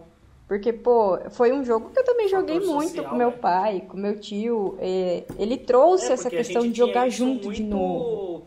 Acho que até o Nintendo 64, no PlayStation 1 com futebol e corrida no máximo. Depois entrou a internet e aí a galera ou jogava online ou jogava sozinho, não tinha mais locadora. É, e aí quando veio o Resident Evil 5, ele resgatou um pouco isso. Levando né? em consideração que a Shiva O IA dela era horrível, mas jogar com Era amigo era legal. A inteligência artificial dela era, no- era nojenta, velho. Você, você tinha que esperar ela assim, você tinha que esperar ela meia hora na porta até ela chegar. É, abrir a porta com você. Tinha que ter paciência, gente. É, Mas, mas acho que era novidade também, né, cara? Acho que era a própria, a própria Capcom fazendo suas experiências ali, novos testes de, enfim, nova tecnologia e tudo mais. É, e sabe o que? Vocês falaram aí de. Eu, eu tô. Eu tô ouvindo vocês falando do, do 4, do Resident 5 e tal, de mutação. Sabe o que me lembrou, cara? É, a sensação que me deu quando eu joguei o, o 5 com meu irmão foi voltar no tempo jogando Nintendinho e jogar Super Contra com ele, cara. Porque era isso, era ação, era dois, é, dois personagens atirando em, em bichos, né, cara? Que foi o 6, Era é, isso, o 6 é isso, né? Passando aí do 5 pro 6. É, pra quem jogou, Ah. vocês podem falar. E essa parte do 6 eu vou ficar Eu joguei todo. só ouvindo, porque eu, não Também joguei joguei. nada do 6. Cara, o 6, eu eu joguei pouco também, mas assim, a minha opinião do 6 é o seguinte, a Capcom, ela fez o 4, e aí o 4, como eu falei, não foi unanimidade no início, teve lá aquela polêmica de que desvirtuou a franquia, blá blá blá, enfim. E aí depois acabou caindo nas graças da galera. Veio o 5, é, puramente ação, ou seja, não tinha mais jump scare. E aí, na minha opinião, a 6 é, foi um momento em que a Capcom mostra que ela estava em crise existencial, cara. Porque ela quis agradar todo mundo, porque você não agradou tinha. ninguém. Não agradou ninguém. Porque ela tinha. é, você tinha três histórias, né? Na verdade, entre aspas, ali, três histórias. Que era a com o Leon, com o Chris e com o filho do Wesker lá, esqueci o nome dele. É, O Jake. E aí você. Jay, boa. E assim, quando você jogava com o Leon, ele era muito terror. Ele era mais pro lado terror. Era um jogo escuro com zumbis. Com zumbis, enfim, ele dava aquele clima. Tinha os cachorros no cemitério. Exato. Acho que foi a melhor campanha. O túnel, o túnel era bem legal. O túnel com o Leon, que você via as sombras dos zumbis andando no fundo, era muito Que pra mim era a melhor campanha. E aí você tinha a campanha do Chris, que aí era uma cópia. Cópia não, mas enfim. Era puro Play- Resident Mano. 5, só ação. Na verdade, assim, eu já, já separo da seguinte maneira. Leon, a campanha do Leon lá, ele era bem Resident Evil clássico, assim, tipo zumbis, telas escuras, pouca munição. Aí você tinha a campanha do Chris, que a campanha do Chris me lembra muito Arm of Two, porque era trocação de tiro, É verdade. era trocação de tiro, não tinha monstro quase, era só Gears of soldado. War. Gears of War. E o do, do filho do Wesker com a. é- era a Rebeca? Com a Cherry. É Cherry, a Cherry Cherry Birkin. É a filha Do do, Birkin. de um dos caras que criou o vírus. Aí eu sei que ali é muito Resident Evil 4. Tipo, o filho do Wesker é o fodão, sai dando porrada em todo mundo. Tem o, o Nemesis que persegue eles durante toda a campanha, o Nemesis deles. E você tem que ficar salvando a porra da Cherry, que é a Ashley dele. Sim. E, assim, uma coisa que pouca gente lembra é que o Resident Evil 6 foi uma marca no na série Resident Evil por um simples motivo. É o primeiro Resident Evil que você consegue mirar e atirar enquanto você anda. Hum, é verdade, porque Você não poderia- tinha no- nos- Você tinha que parar e atirar em todos os outros. E aí eles já viajaram, já meteram isso, você podia dar, tipo, vo- voar pra trás atirando, tipo Matrix com o Leon, era muito viajado. E, Várias acrobacias, né? e assim, depois você fechava as três campanhas, coisa que eu fiz, porque sim, né? Você liberava a campanha da Erowong. Ah, é verdade. Eram quatro campanhas do Resident Evil É 6. verdade, é verdade, é verdade. Era um jogo bem divertido, assim. E é legal, os finais são muito divertidos, assim, muito legais. O único final que eu lembro muito é o do Chris. Final são divertidos, a galera fazendo festa. É, o do Chris nem tanto. Final do Chris, aquele soldado mais jovem que acompanha ele, ele é infectado e ele se sacrifica pra explodir alguma coisa, pra largar no fundo do oceano ou pro espaço, sei lá, uma cápsula que ele se enfia lá, pra salvar o Chris. E ele se sacrifica ele tá, tipo, virando tirante já, tá ligado? Tipo, se transformando. E é muito louco, é emocionante, pá. E tem a cena maravilhosa da luta do Chris com o Leon, que era propaganda do jogo, junto com spoiler, porque no trailer eles já falaram que aquele moleque loiro era o filho do Wesker no trailer. Falaram com, com a surpresa do jogo. E foi a primeira vez que você tinha os dois grandes protagonistas ali que a galera gostava muito juntos, né? Chris e, e Leon. Eu joguei, eu destrocei o 6, mas eu odiava. Mas mesmo assim eu destroçava. Eu odiava. É, porque na verdade, é, eu joguei o 6 no- quando eu peguei o 360. E o meu tesão era jogar, tipo, pra conseguir as conquistas do Xbox. Então eu jogava Essa é tudo. da- ela é hardcore. Trophy Hunter, Trophy ela é hardcore, só pra avisar aí os ouvintes. Depende. e Eu não gostei da campanha do Chris, eu achei uma bosta, pra ser bem honesta. A campanha do, do Jake e da Cheryl, eu entendi que eles meio que quiseram trazer esses personagens, que nem a Cheryl, ela aparece no 2, ela é pequenininha e tal. Eles quiseram mostrar que ela cresceu, que ela sabe as coisas que, que a família dela fez. Mas foi uma bosta também, eu achei um lixo na hora que vem o Berserker atrás, tem que ficar enfiando ela dentro do negócio de lixo e pro bicho não achar você. Eu fiquei muito puta. E a do Leon me agradou porque, tipo, trouxe elementos dos primeiros, né? Igual o Matheus falou, ah, a ambientação, a questão de ser mais escuro tal. Trouxe os cachorros, os zumbis. Tem uma fase que ele e a Helena, eles têm que se separar. E eles meio que se escondem, tipo, nos túmulos tem um- umas, umas caveiras ali, tem uns ossos, e aí cai em cima, você toma uns sustinhos de vez em quando. Foi o que deu pra salvar mais ou menos o jogo, né? É. Mas não gostei. Joguei, mas não Ah, eu acho gostei. que a única coisa que presta, assim, que presta entre aspas, tá? Tipo, que leva muito pros antigos do, do 6 foi igual eu falei, pouca munição no- na campanha do Leon. É pouca munição mesmo. Ele traz um pouco mais do Survivor, né? Eles salvaram porque a Helena é legal também. Quem é a Helena? A parceira do Leon, ela aparece assim aleatoriamente. Pra mim é uma personagem ok. De novela. Eu acho que eles colocaram meio que pra gente dar um crush, sabe? Porque todo mundo tinha lá o Helena, o Helena, ó, o Leon e a a Eida, só que outros já chipavam Ah, o Leon e a a Claire. Eida é uma acho que eles colocaram porque a rola uma. Não, a affairzinha. Ida é a melhor, velho. Exato. Pra ficar toda, pra ficar toda em família, caralho. Leon, Claire, é, Chris. Ah, deve ser delicioso o Natal desses caras. o amigo secreto deve ser interessante, né? A Capcom ela tem tentado inovar ou tentado fazer diferente. Então quando a gente pega um, dois, três, jogabilidade tanque. Quando a gente pega o 4, 5, 6, a jogabilidade é aquela atrás do cara, terceira pessoa Over no ombro. né? É o over shoulder. E aí quando a gente pega o 7 e o 8, aí a gente tá falando de FPS, né? Primeira pessoa. Mas, antes da gente começar a entrar no 7, e a gente tá falando, ai, porque agora é FPS. Vocês sabiam que o primeiro Resident Evil, quando a Capcom tava desenvolvendo, era pra ser um FPS, tá? É que eles mudaram de ideia, mas assim, existem imagens, inclusive, Me de, dê imagens. do primeiro jogo do, do primeiro Resident Evil em primeira É, pessoa. o- o- eles, eles fizeram um teste quando lançou a Light Phaser do PlayStation 2. Ah, não, mas aí é. Mas Deu, aí- o Gun Survivor deu, deu uma ideia, assim, do que poderia ser um Resident, mas não agradou porque não, não era o, o que é o 7, né? É, virou Mas- House É, of the Dead, exato. né? Bom, mas vamos entrar então nesse terceiro arco. Na verdade, vamos falar do 7. E aí a gente fala de spin-off. E aí a gente entra finalmente no 8. Resident Evil 7, eu não joguei. Quem vai Quem falar? vai falar que jogou Resident Evil 7 no VR? Joguei. Eu vou ter que, Vai, que dar os inteiro, spoilers do porque, 7, ó, é vou te isso? falar, Deixa- Pedrita, Vai, Pedrita. todo mundo é cuzão. Ninguém teve coragem de jogar Resident Evil 7 O Mauro, inclusive, tem, é, tem VR não Não, joga eu vou te falar, VR. eu, eu joguei Eu um tentei. pedacinho do Resident Eu Evil tentei. 7 até a, até a parte que você tem que pegar um, um fusível e colocar um negócio na escada que tem uns manequins, tipo, são 15 minutos do jogo. Na hora que eu comecei a jogar. Se não me engano, é o demo isso. Tem- aí eu joguei isso e eu falei assim, não, tá bom, obrigado, não é pra mim. Por quê? Porque eu sou cuzão, velho. O jogo Eu é ruim, o jogo é jogo. ruim. O jogo é ruim, né? Aí o jogo é O ruim. jogo é ruim, né? Não, É é que legal. assim, a- a- É se fosse em terceira pessoa, eu, eu de verdade eu tentaria jogar. Só que em primeira pessoa, é, a imersão é grande.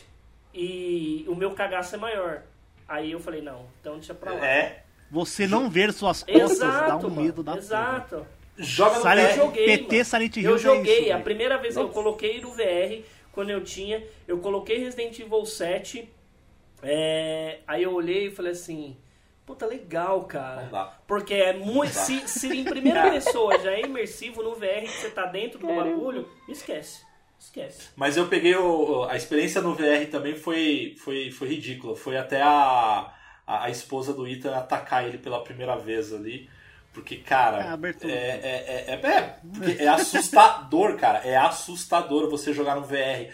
É, graficamente, ele dá um downgradezinho ali, ele fica mais feio, até porque você tá vendo na tua cara, assim, a, por exemplo, a floresta, então você vê muito Ah, mas- pixel na tua cara. É experiência. Mas né? normal, isso aí Só não é um joga sem estrago. óculos que pra mim fica tudo em blur, fica bonitinho. Fica bonito.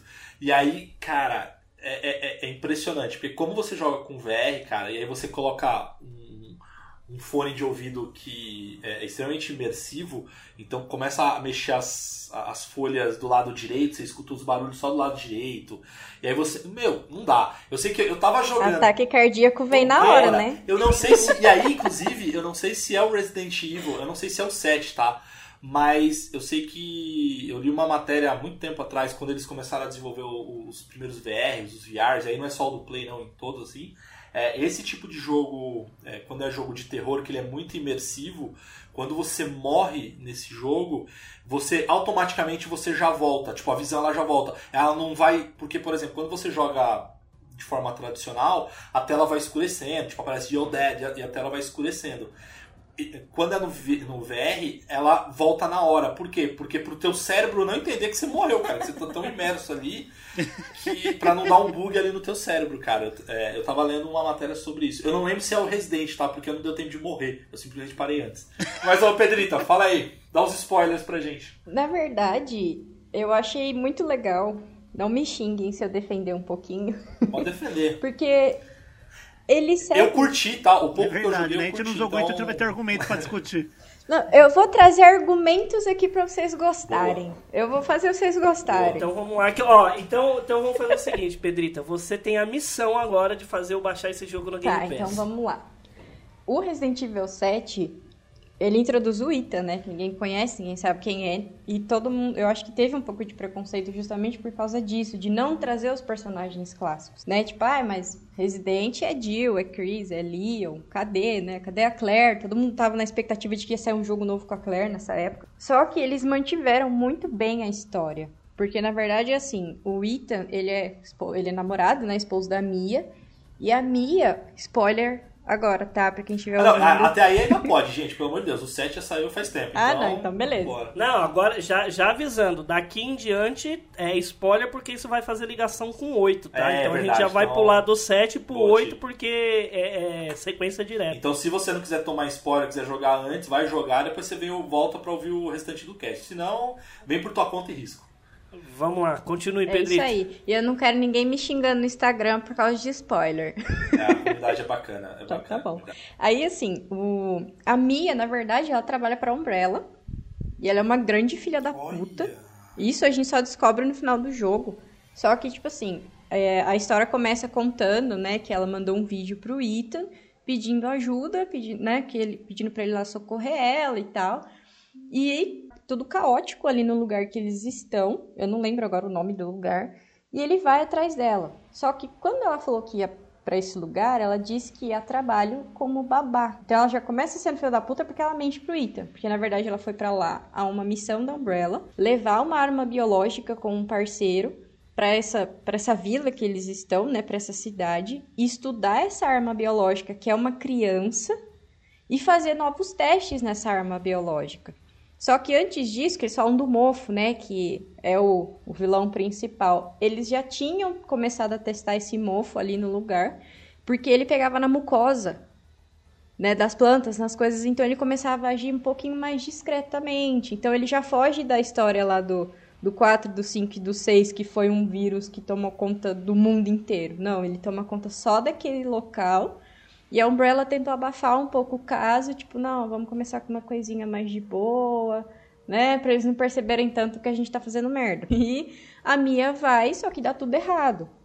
Por quê? Porque a, é uma criança, essa arma biológica, ela tem uma falha, que ela sempre quis ter uma família.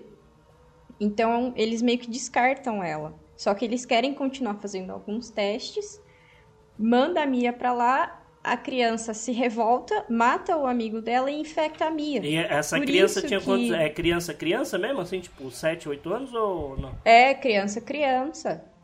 Que é, inclusive, uma das vilãs principais do jogo, né? Que ela aparece meio que rindo sozinha. Tem muito jumpscare no jogo. É? Isso eu já vou adiantar pra vocês. Tem muito jumpscare.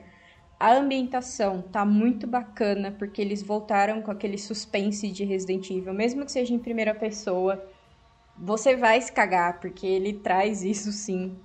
No começo eu estranhei um pouco por causa do- dos monstros, né? Tipo, meu, que porra é essa? Nada a ver com. Cadê o zumbi? Cadê os, né?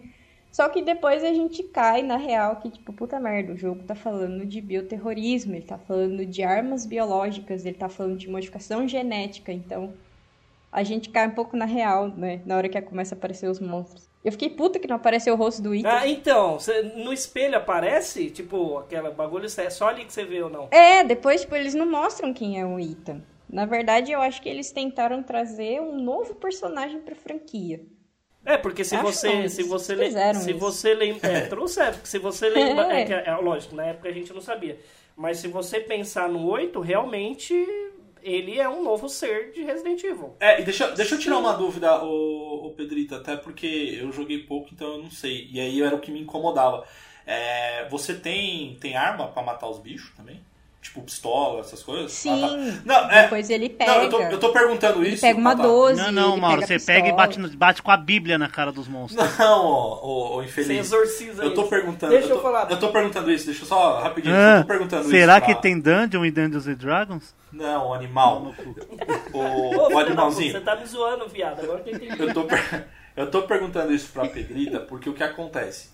É, não vou saber as datas corretas, não sei se foi lança- lançado próximo, enfim, mas começou a sair uma, uma, uma leva de games que era só de sobrevivência sem você poder retribuir a violência pro teu monstro. Por exemplo, Dead Island é um exemplo. Exato, o, o aquele Alien é, Isolation, ele é assim. Então assim, O eu próprio Enderman.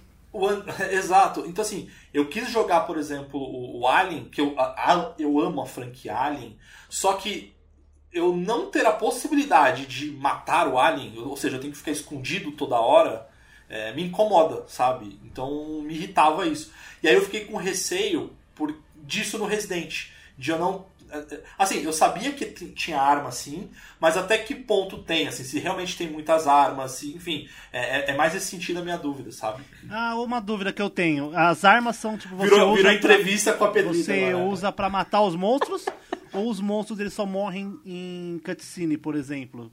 Ou você de fato tem que matar não, os você monstros? usa pra. Não, você tem que matar os monstros. Inclusive, tem alguns que eles são mais fortes. E se você não tiver uma boa estratégia ali, não tiver com a 12 carregada, você vai sofrer pra matar com a pistola. É, porque o, a ideia do. Quando o começo do Resident Evil 7, salvo engano, ele tá, o Ethan tá com uma câmera. E aí ele E uma entra bíblia, na né? casa, eu acho que E é uma uma coisa assim. É, tipo assim, eu imaginei, porque ó, se você jogar o The Last of Us Parte 2, você começa jogando com a Abby. Aí você fala, mano, o que, que tem a ver? Mas você sabe que é The Last of Us, você sabe que você vai jogar com a Ellie e vai ter Vai ter todo mundo do, do jogo lá. Mas no Resident Evil 7, tipo, cadê o Chris? Cadê a Jill? É, não cadê tem a Claire? nada ali. Do Leon. Cadê o Leon? Cadê a galera? Cadê todo mundo? E o cara X entrando numa casa. Eu acho que esse eu acho que é o preconceito até que a Pedrita falou. Me perdeu ali. Sim, É. só que se você for além, tipo, a história ela é muito bem desenvolvida, porque aí o Ethan ele tem que ir atrás de uma cura, ele consegue uma cura, aí tem a questão da escolha, que muda o final também. Você tem que escolher entre salvar a Mia e ter uma outra personagem, acho que é, eu não sei se é Evelyn, eu esqueci o nome dela agora. Aí você tem que fazer essa escolha. Tem a questão da menina, que é a arma biológica. Eles descobrem que, na verdade, ela, aquela família, né, que comete o canibalismo, tudo aquilo, eles já estão infectados. Porque por conta do defeito da arma biológica, que, mofo, era né? ter uma família, isso, ele, ela começa a manipular a- a- as pessoas dentro da casa para sequestrar outras pessoas para elas se alimentar e infectar. Então é por isso que eles pegaram os amigos do Ethan, por isso que acontece toda aquela loucura. Só que chega um ponto que o Ethan, ele meio que sonha e a família pede ajuda. Tipo, meu, acaba com isso, porque a gente não aguenta mais. E assim, é legal a história, se você for a fundo nela. Lógico, tem toda a questão do terror. A Mia é um personagem insuportável, porque depois que você descobre que ela é uma filha da puta, você fica que merda de menina, né? Porque na verdade não foi ela que mandou o vídeo pro Ethan, foi a criança que quando ela infecta, ela, ela passa a ter uma conexão mental ali, ela consegue controlar a pessoa. Então é ela que controla a Mia no decorrer do jogo, por isso que ela avança no Ethan. E começa a acontecer um monte de coisa. Ela machuca, né? Tem até uma parte que, tipo, ela meio que grampeia a mão do Ethan ali. Nossa, o Ethan só se fode com as mãos também, né? É, No o Ethan e a mão dele. Muito Jesus amado. Hum, Só que tem uma explicação fodida no 8 pra isso e eu fiquei chocada. Pois é. Eu não acredito que esses filha da puta fizeram isso. Bom, então o 7, o 7 ele finaliza onde? Quando ele, ele, ele, enfim salva a menina? a- a- Aquele a- monstro da Isso, casa lá na que verdade- eu vi, no- que eu vi nos vídeos. Eu, nem, eu não sei nada do jogo. É a eu vou jogar criança ele com aquele spoiler pra monstro. saber o que, que É é, mesmo pra eu criança? poder jogar. Isso, porque tem vários, vários personagens ali, mas o principal é a criança. A criança é a Mia. Então, depois que ele descobre a cura, ele, ele consegue salvar a Mia, né? Ele consegue tirar o vírus dela, só que ele já está infectado. E ele opta por salvar a Mia. A criança, ela atinge um, um outro estágio de infecção e ela vira aquela, aquela árvore, né? Que parece uma árvore. E ela começa a tomar conta da, da cidade. E aí começa toda a treta. E o Ethan consegue derrotar ela, ele salva a Mia. E aí que vem o, o ápice do jogo, né? Que aparece o Chris. Só que na hora que o Chris chega, ele chega num helicóptero com o símbolo da Umbrella. Só que se eu não me engano, tá Umbrella Corps e tá azul o símbolo.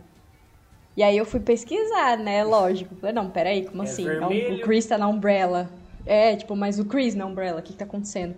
Na verdade, nesse jogo, eles meio que fizeram a Umbrella tentar amenizar a cagada que fez nos outros, né? Todo o caos que eles, que eles trouxeram. E eles criaram essa nova corporação para tentar é, acabar com a contaminação que eles causaram nesses lugares. Então o Chris, ele ficou sabendo, né, do que estava acontecendo ali, que aquele era um lugar infectado e que a filha da puta da Mia tava lá. E aí que ele chega para poder resgatar o Ethan. Hum, Então essa é a conexão do Chris com a história. Final, né? Isso, ele aparece no último minuto, no último minuto, porque aí, tipo, o Ethan tá lá todo arregaçado, né? Tipo, conseguiu finalmente acabar com, a- com aquela arma biológica. Chega o helicóptero, o primeiro spoiler que você vê é o Umbrella, né? O símbolo da Umbrella. Aí o Chris desce, tipo, hey, I'm Hatfield. Aí você fica, meu Nossa, agora. É, e aí, Então ele traz uma nostalgia. é, e aí assim, o 8 né? já começa dedo no cu e gritaria logo no começo, né? Que ele já aparece logo de cara e você fala, filha da puta. Ô Ti, eu não sei você, mas a Pedrita me convenceu a baixar. Eu o acho que eu vou jogar. É, sabe por quê? Eu acho que eu vou jogar porque eu já tô aler- alertado que tem jumpscare. Esse é o primeiro ponto. Tem muito. Segundo ponto, Muito. tem a ver com Resident e aparece o Chris. Então tá dando vontade de jogar. Assim como eu assisti o gameplay do 8, pra eu jogar o 8 agora eu tenho que jogar o 7. Então eu acho que vai rolar um. É. Até que pra você entender a história do 8, é essencial que você jogue o 7, senão o 8 não vai fazer sentido nenhum. É muito interessante você jogar assim o, o 7, até pra você entender quem é a Mia, né? O, o porquê que, na verdade, começou tudo isso por causa dela, né? Essa cagada toda. É, precisa jogar o 7 e assim, a jogabilidade é uma delicinha. Eu praticamente, particularmente adorei. Eu achei bem diferente, né? Por eles terem trazido Resident como um jogo em primeira pessoa. A movimentação é muito boa. E o, A o Ethan ambientação. falam que ele é bem lento, né? Dá um realismo maior, né? Sim, porque ele tá machucado. No 8 ele tá melhor, dizem. É, mas aí tem explicação, porque ele tá melhor no 8. É, isso, o 8 ele tem outro contexto, mas tipo assim, tem a questão de você procurar suprimento. Ele volta com o Survival Horror que não tem no 4, no 5 e no 6.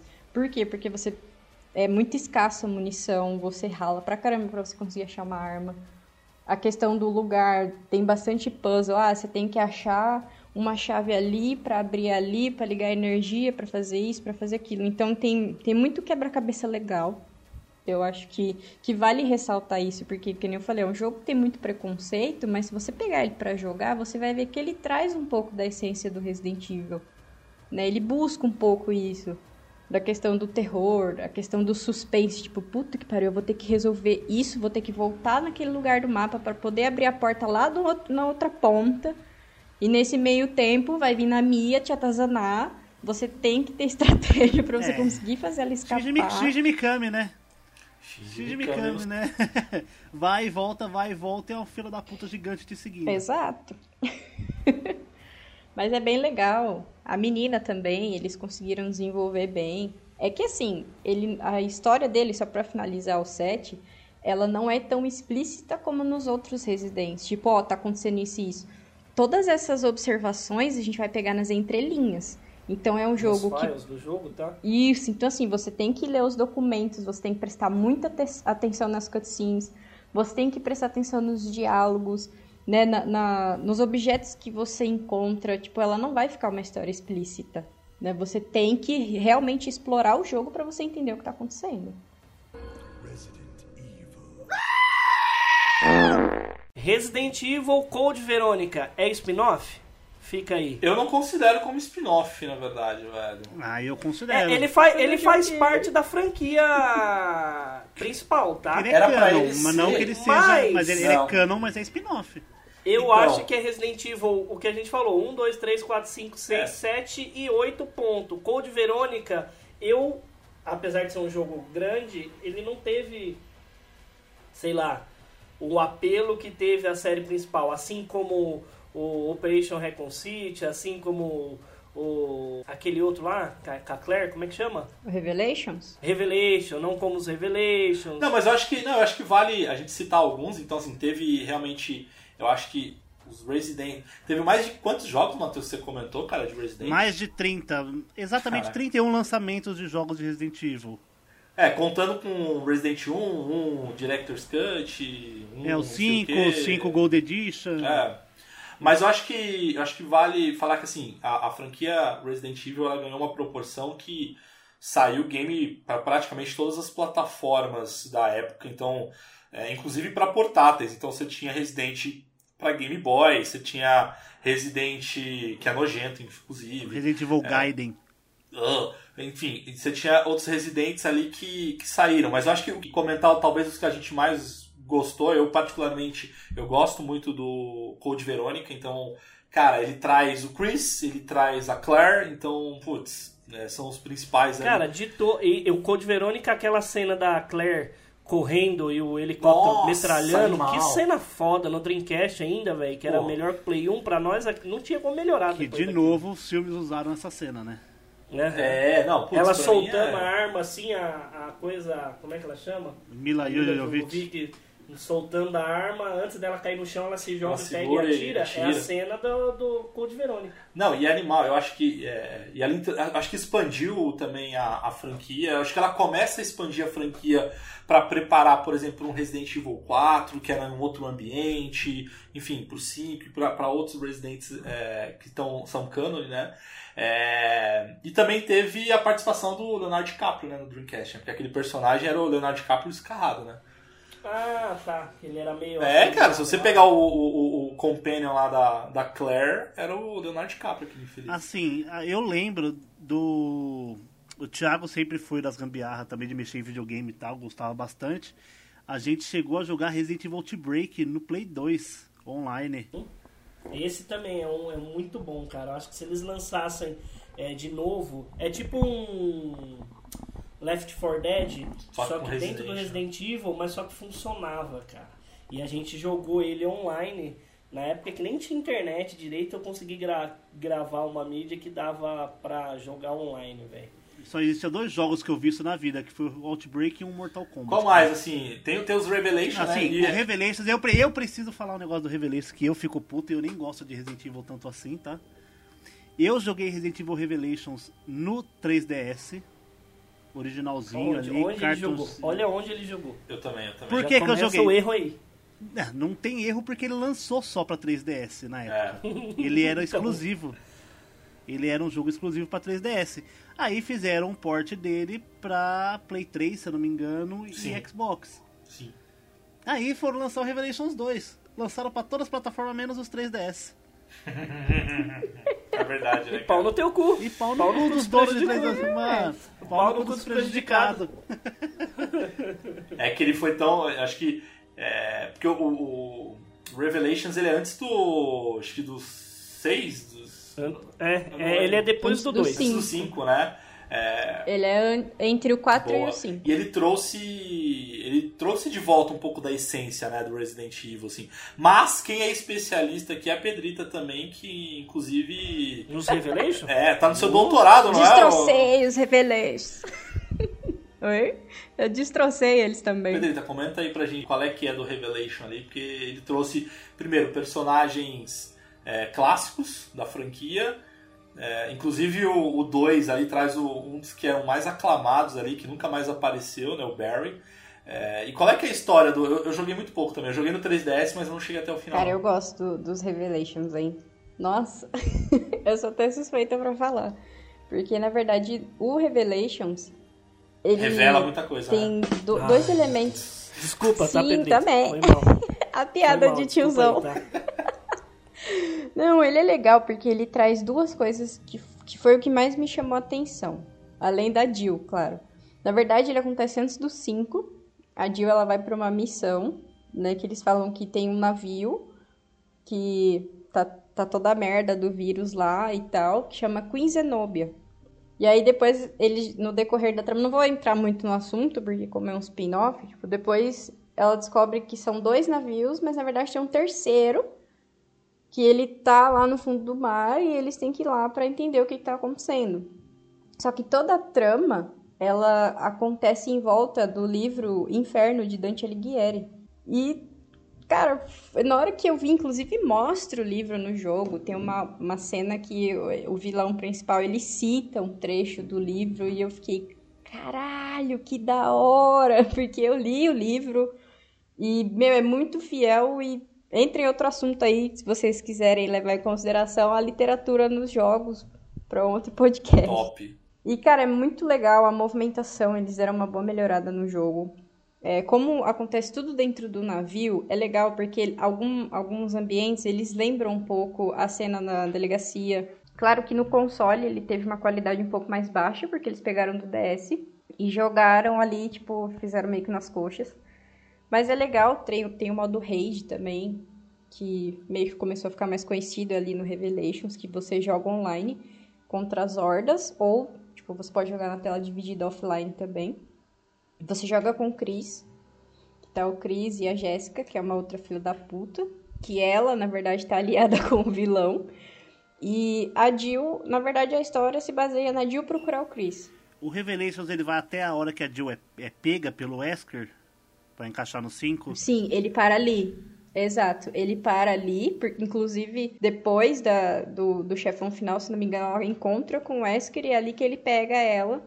Tem um outro jogo que tem mais ou menos. É aquele que ela tá com o bonezinho, eu esqueci Eu qual que tenho é. uma dúvida.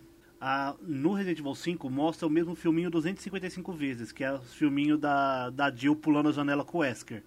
Essa cena é do Revelations ou ela é fora? Ela não aparece no Revelations, mas tem a ver, porque é ali que o Wesker pega, Pega ela. ela. e coloca, né, o, o negócio nela. O Ouroboros lá, esqueci o nome daquilo lá. Inclusive, o pessoal reclamou bastante, tipo, ah, não tem zumbi no, no Revelations. Na verdade, ele gira em volta desse Ouroboros e aí começa a aparecer aqueles bichos esquisitos. Aqueles dá medo, hein? Mas ele, eles são ridículos de matar. É horrível. Só que assim, é um jogo com uma ação bem legal. Tem uma ambientação bacana. E ele volta também um pouquinho com, com mistério, com terror ali de Resident. A história dos navios, porque você tá o tempo todo em alto mar, é muito legal. Inclusive, na, na última parte, você entra e você tem que mergulhar com a Jill, você tem que matar os bichos embaixo da água. Então ele trouxe uma parte bem. É bem diferente, né, pra quem tá acostumado a jogar Resident. Massa. Eu gostei. É legal. Vale a pena pra vocês entenderem a entrelinha ali entre o 4 e o 5. E o, o, e o Revelations 2, qual é que é? Esse eu sempre tive vontade de jogar, mas nunca joguei. Eu não sei nem do que se trata, na verdade. Eu sei que tem o Barry. Ai, Revelations 2 é, é meu xodózinho. Eu, eu acho que ele foi muito pouco reconhecido e ele merecia ser exaltado, sabe? Tudo bem que ele foi um jogo que teve um orçamento muito baixo, né? Se eu não me engano, acho que lançou em 2015 o, o Revelations. Eu devo ter pago uns 80 reais, né? Comprei ele no Xbox One. Primeira vez que Ele lançou por capítulos também, não foi? Se não me engano. Sim, ele foi lançado por capítulos. Ele gira em torno, tipo, de uma, da história é o seguinte: tem a cidade de Terra Gridia, que eles criaram, né? Como sempre, as corporações criaram pra ser a cidade perfeita, longe do vírus e pá. Só que acontece um atentado na cidade de Terra Gridia e a cidade dá PT total. Não tem como salvar ela. Ela sofre um atentado terrorista. Só que quando isso está acontecendo, a é a Claire, como que é o nome da outra menina, meu Deus? É a filha do Barry. Ela tá entrando, né, pro time e tal, então tá tendo ali uma confraternização. Ah, seja bem-vinda, papá. E dá tudo errado. Ah, Resident Evil, né? Nada como o primeiro dia de trabalho bem produtivo, né? Então, assim, do nada, elas, elas acordam com uma pulseira no, no punho que indica o, o nível de medo É delas. verdade, eu lembro disso. Então, assim, quando tá verde, beleza, tá tranquilo. Quando tá amarela, é porque você já tá no nível, assim, você já tá começando a ficar com medo, já tá um pouco extasiado, digamos assim. E quando é vermelho, acabou. Se você atingir esse nível máximo de medo, você vai morrer. Ele deve usar a patente, acho que da, da Nintendo ou da Capcom, eles têm a patente do nível de sanidade que eles tinham nos jogos que caiu faz um tempinho agora, uns aninhos. É, Que alguns verdade. jogos só É tinha um jogo que isso. podia usar nível de sanidade, aí caiu a patente. Que, tipo, nível de sanidade é muito louco em jogo de terror, assim. Tipo, você começa a ter alucinação, aí você gasta bala à toa. Isso, Tá é exatamente isso daí. É legal, falando assim, questão de jogabilidade, porque a Moira, ela ajuda a Claire.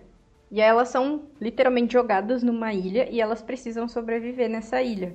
Largados e pelados. É, bem isso, largados e pelados. e a Claire, óbvio, ela toma a linha de frente. E a Moira, ela tem meio que um pavor de, de pegar a arma.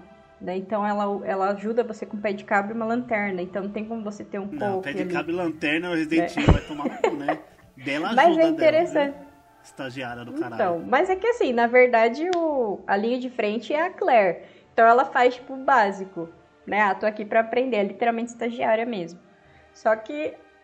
É, a ambientação do Revelations 2, por mais que tenha sido um jogo de baixo orçamento, cara, tá muito legal, porque ele trouxe aquele terrorzinho que a gente viu no Nemesis, que a gente viu no 1 e no 2.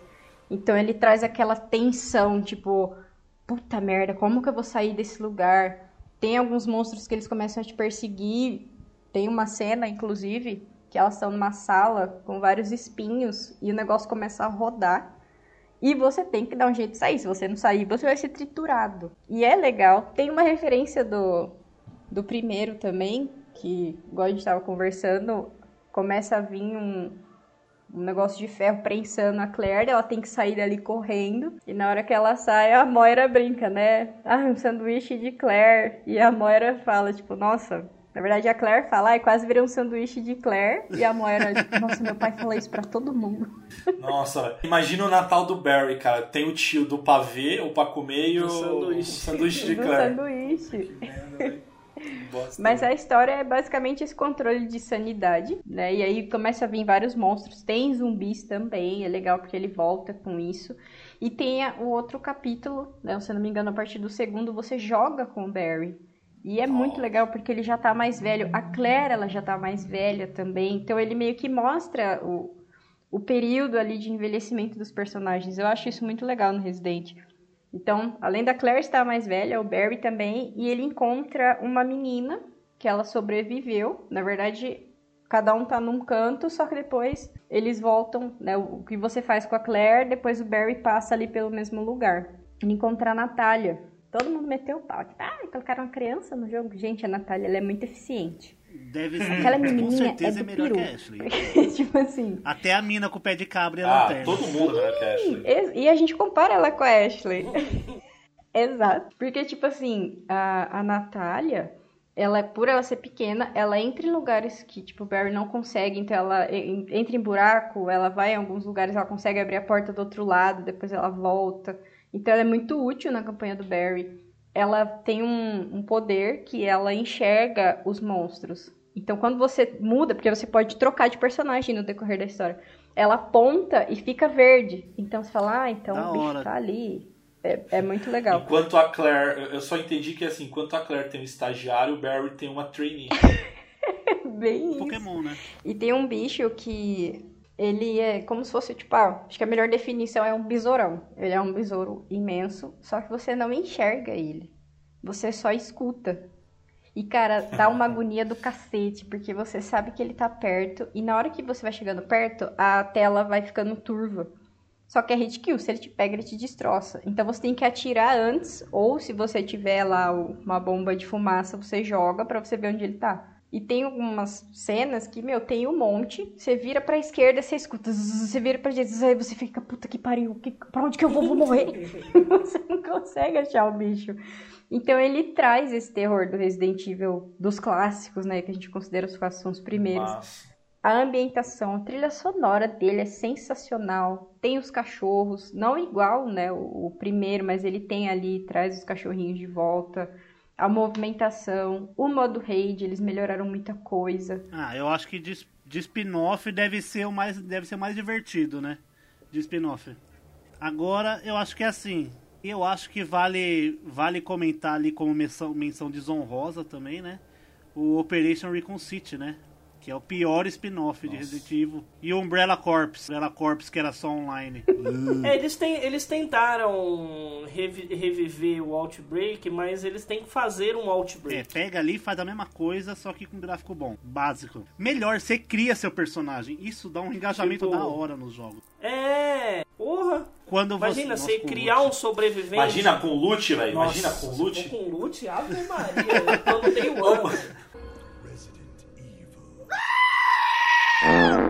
Vamos finalmente pro 8. Agora, galera, spoiler daqui pra diante. A gente já, a gente já soltou alguns spoilers, mas agora é de spoiler de, feliz. cabo a rabo. Começo do 8. Começa com historinha sendo contada num livro, um conto de fadas meio macabro, assim. Cara, eu achei bizarríssimo esse começo. Eu achava, cara, que, que, que merda é essa de Resident, velho? É. É, mano, começou um bagulho assim, eu falei, cara, é Little Nightmares que vai começar a passar, jogar agora, fila da puta. É. E assim, aí conta uma história de uma, de, um- de uma menina que se perde da mãe na floresta, encontra vários monstros que dão vários presentes, e ela acaba sendo gananciosa e os monstros vão atrás dela. E é, a voz vai narrando isso. Detalhe, primeiro Resident Evil dublado, muito bem dublado. E na hora que mostra é a Mia contando esse lindo conto de fadas pro bebê dormir. e o Ethan assistindo ela contar. Eles dá- dão uma cara discutidinha ali sobre Uma o que aconteceu no. Resident Evil 7. Ali de uns segundinhos, ele pega a filha dele para levar pro berço, enquanto a Mia tá fazendo o jantar. Nisso você pode dar aquela vasculhada, pegar um monte de referência em volta, tem um monte de coisa pra você fuçar no jogo ali naquela primeira parte. E você deixa a filha no berço e vai pra cozinha encontrar a Mia. Vocês estão discutindo alguma coisa ali, estão batendo uma boca, tomando um vinho. Ah, do nada, tum, a Mia toma um tiro no ombro e fica olhando. Fala que, ué, What the fuck? é mosquito? Daqui a pouco começa. Tá, tá, tá, e começa a destruir tudo e entra bala pela janela e a Mia é fuzilada, tipo, muito fuzilada. E o Ethan se esconde embaixo da mesa, né? Um baita de um cuzão. Ah, vai me falar que e... você enfrentar. Rambo. Não, não, não. Eu tô falando que ele cuzão porque, tipo, mostra ele literalmente embaixo da ah, mesa escondido. É. assim. Eu falei a mesma coisa. E aí, daqui a pouco entra. O Eduardo Costa chega, e empurra a mesa. Costa. Eduardo aí... Costa. Cris, e não sei o que. Aí ele, desculpa aí, então pega e descarrega a pistola na cara da Mia. E o. Aí daqui a pouco volta a tela, o Ethan no corredor na porta da casa dele. O, um soldado pega a filha dele, leva pro Chris e fala que o pacote está seguro. O Ethan toma uma coronhada no meio da testa e acorda já pro começo do jogo numa vila cheia de neve com um acidente de carro, todo mundo morto e ele foi o único sobrevivente ali e o Chris não tá lá nem a filha dele. Aí você começa a controlar o Ethan no jogo.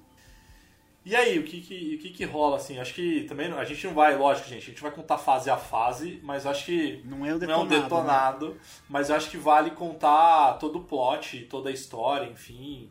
É, por isso que a gente falou do, do spoiler. É E que aí- assim, nessa, nessa vila onde começa essa parte da neve é onde tem o primeiro plot de monstro, né? Onde você pega a primeira arma, onde você aprende a, a quebrar, quebrar caixa pra É a introdução, é o tutorialzinho, é o tutorial. Aí você encontra um velhinho numa casa, tá tudo destruído, tem uns animais destroçados. Aí é onde aparece o primeiro lobisomem do jogo. Pena, gasta 20 balas pra matar a porra do lobisomem no tutorial. E ali já mostra que o jogo é bem bonito, assim, Não, graficamente. graficamente o jogo é lindo, velho. Ele não fica. Ele não é tão bonito quanto dentro da, da mansão lá do castelo, quanto nos trailers. Só que já dá pra ver que a evolução gráfica do, do 7 pro 8 é considerável, assim. Continua o mesmo a, R, a Re-Engine, só que eles não estão tão molhados quanto no É 7. verdade. Mas, ô, ô, Pedrita, conta aí a, a, a história e conta qual é que é do... Não, do- primeiro, antes de qualquer coisa, mano, a Lady Dimitrescu. Que velho, mulherão. Vai tomar no cu. Literalmente. Que mulher foda, velho. Na hora, eh, lá na frente, a Pedrita vai contar, mas lá na frente, velho, na hora que você começa a fugir dela e ela sair. Mano, ela vira um fodendo dragão. Assim, não é, e, e, tipo, não é modo de falar, ela literalmente vira um dragão.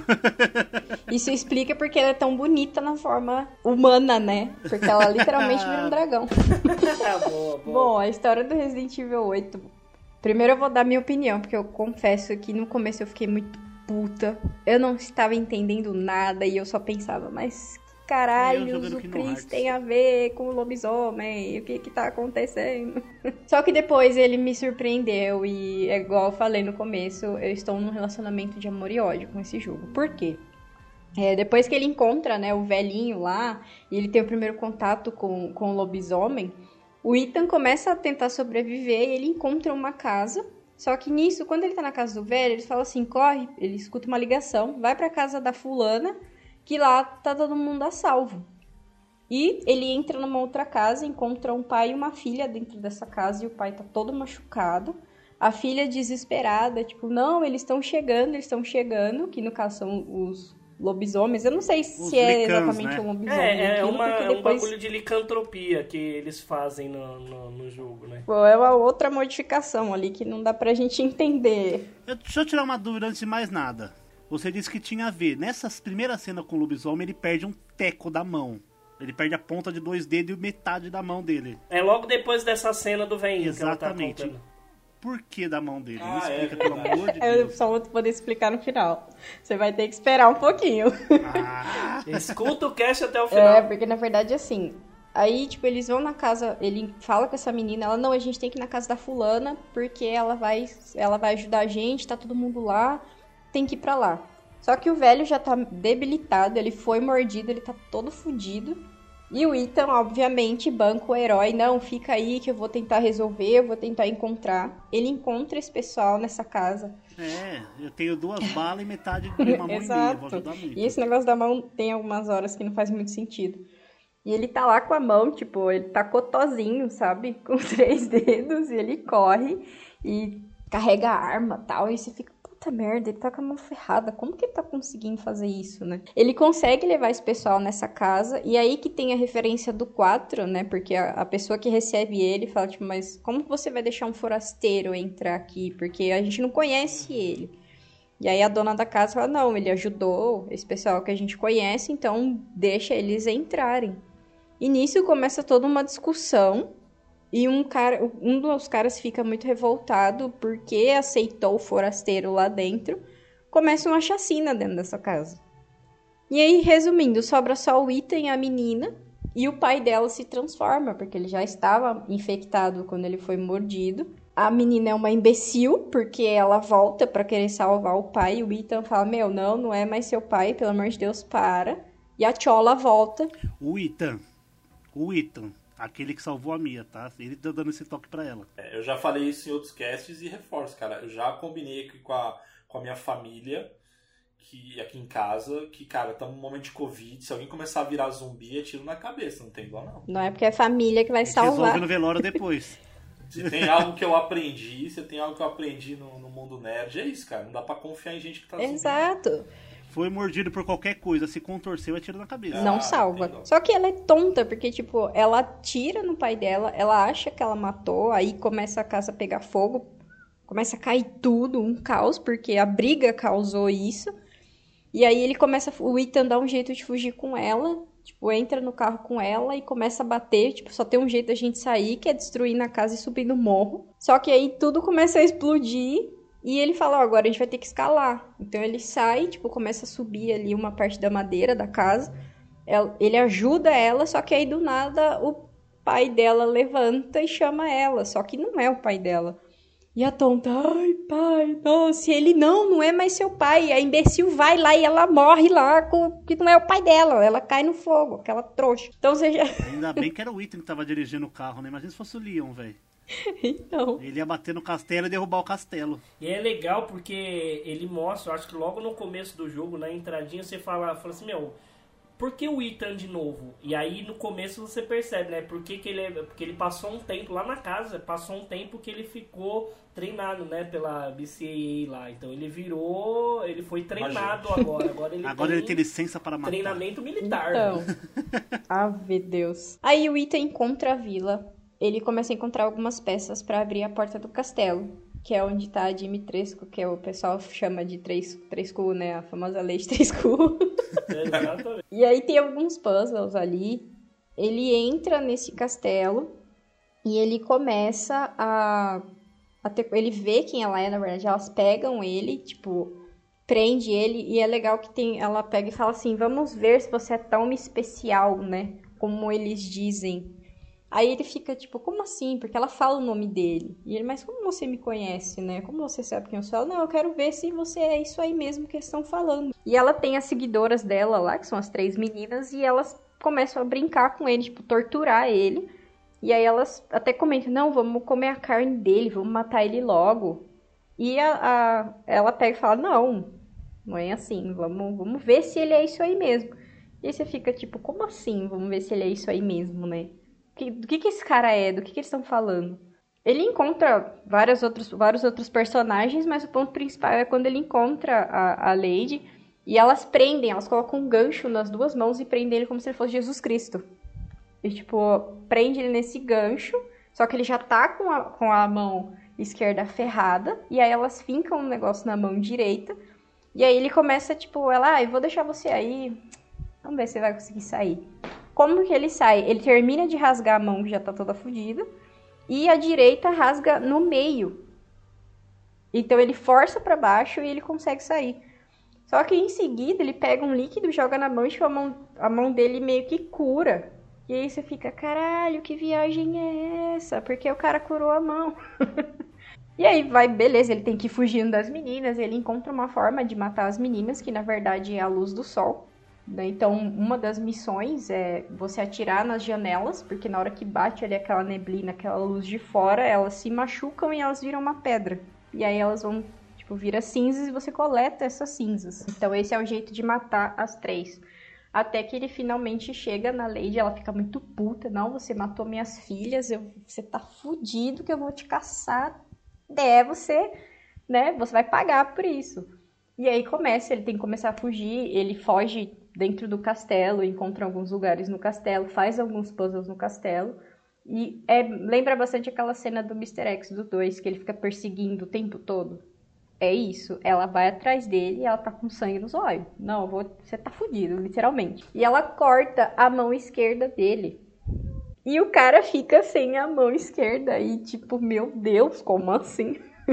Como que vai continuar os próximos jogos se ele tá sem mão, né?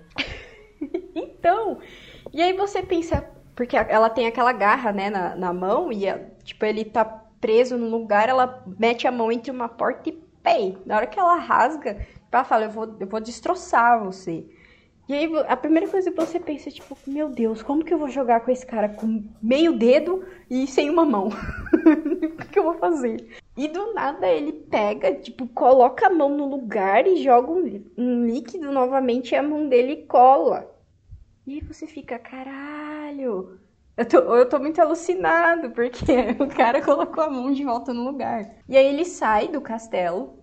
E aí na hora que bate aquela luz nela, ela começa a se machucar tal. Só que nisso tem outra pessoa que eles seguem. É, é uma madame lá, eu esqueci o nome dela, mas é como se eles idolatrassem ela, a vila inteira idolatrasse ela. E a Lady fala, não, ele, ele tá aqui, ferrou. Só que ele matou as minhas meninas e agora eu vou catar ele, não quero saber. E aí a madame fala: Não, segura ele aí porque a gente precisa finalizar o ritual. Então eles ficam o tempo todo falando desse ritual e você fica: Cacete, o que, que é esse ritual? Então você vai, você zera o jogo pra saber o que é o ritual. o, o Ethan já tá puto, aí ele sai do castelo, bate a luz na Lady e ela vira um dragão, literalmente. E aí você tem que matar ela, tipo, é estranho, né? Ela É uma não- área pequena, o né? fundo- o fundo é bonito, a cena atrás, assim, o mapa é muito bonito, muito bonito. Mas é estranho, né? Você no Resident Evil. Eu acho que essa é a forçada do Resident Evil 8, é, é a Dimitrescu virando um dragão, literalmente, velho, voando. Aí é. Exato. Porque, tipo assim, já começa com o exagero dela, né, vindo com o peitão na sua cara. Exato. Você tem que fugir dela, porque não tem como matar ela nesse momento que ela tá fugindo. É igualzinho o Mr. X. Eu achei legal essa referência. Só que quando ele, ela sai, que ela vira o dragão, parece que ele meio que tá lutando com ela da parte de cima do castelo. É. Então fica realmente uma ambientação muito limitada. É numa torrezinha ali só, com duas passagenzinhas, não tem onde se esconder. Tem que ficar rodando que nem uma barata em volta assim da torre, atirando. Exato. Aí eu fico pensando, quem que inventou essa parte? Mas tudo bem. A mãe Miranda. Então ali eu já tava com muito ódio do jogo. Só que aí, nesse decorrer aí, nesse meio tempo, aparece a outra referência que o Matheus tinha falado. Que é o É o cara vendedor. gordão, eu não sei o nome dele. E é ele que vende as coisas pro Ethan. E ele tem sim essa referência, tipo, e ele fala muito do Ethan, e tem até uma parte que ele fala, Ethan, vai ser mais possível você voltar pro seu mundo. E Que ele sabe que eu não como sei." assim? E aí já começa a parte legal. Né? O que que tá- E ele fala, tipo, mas quem que é você? O que, que você sabe? O que, que tá acontecendo? Cadê minha filha? Que não sei o quê.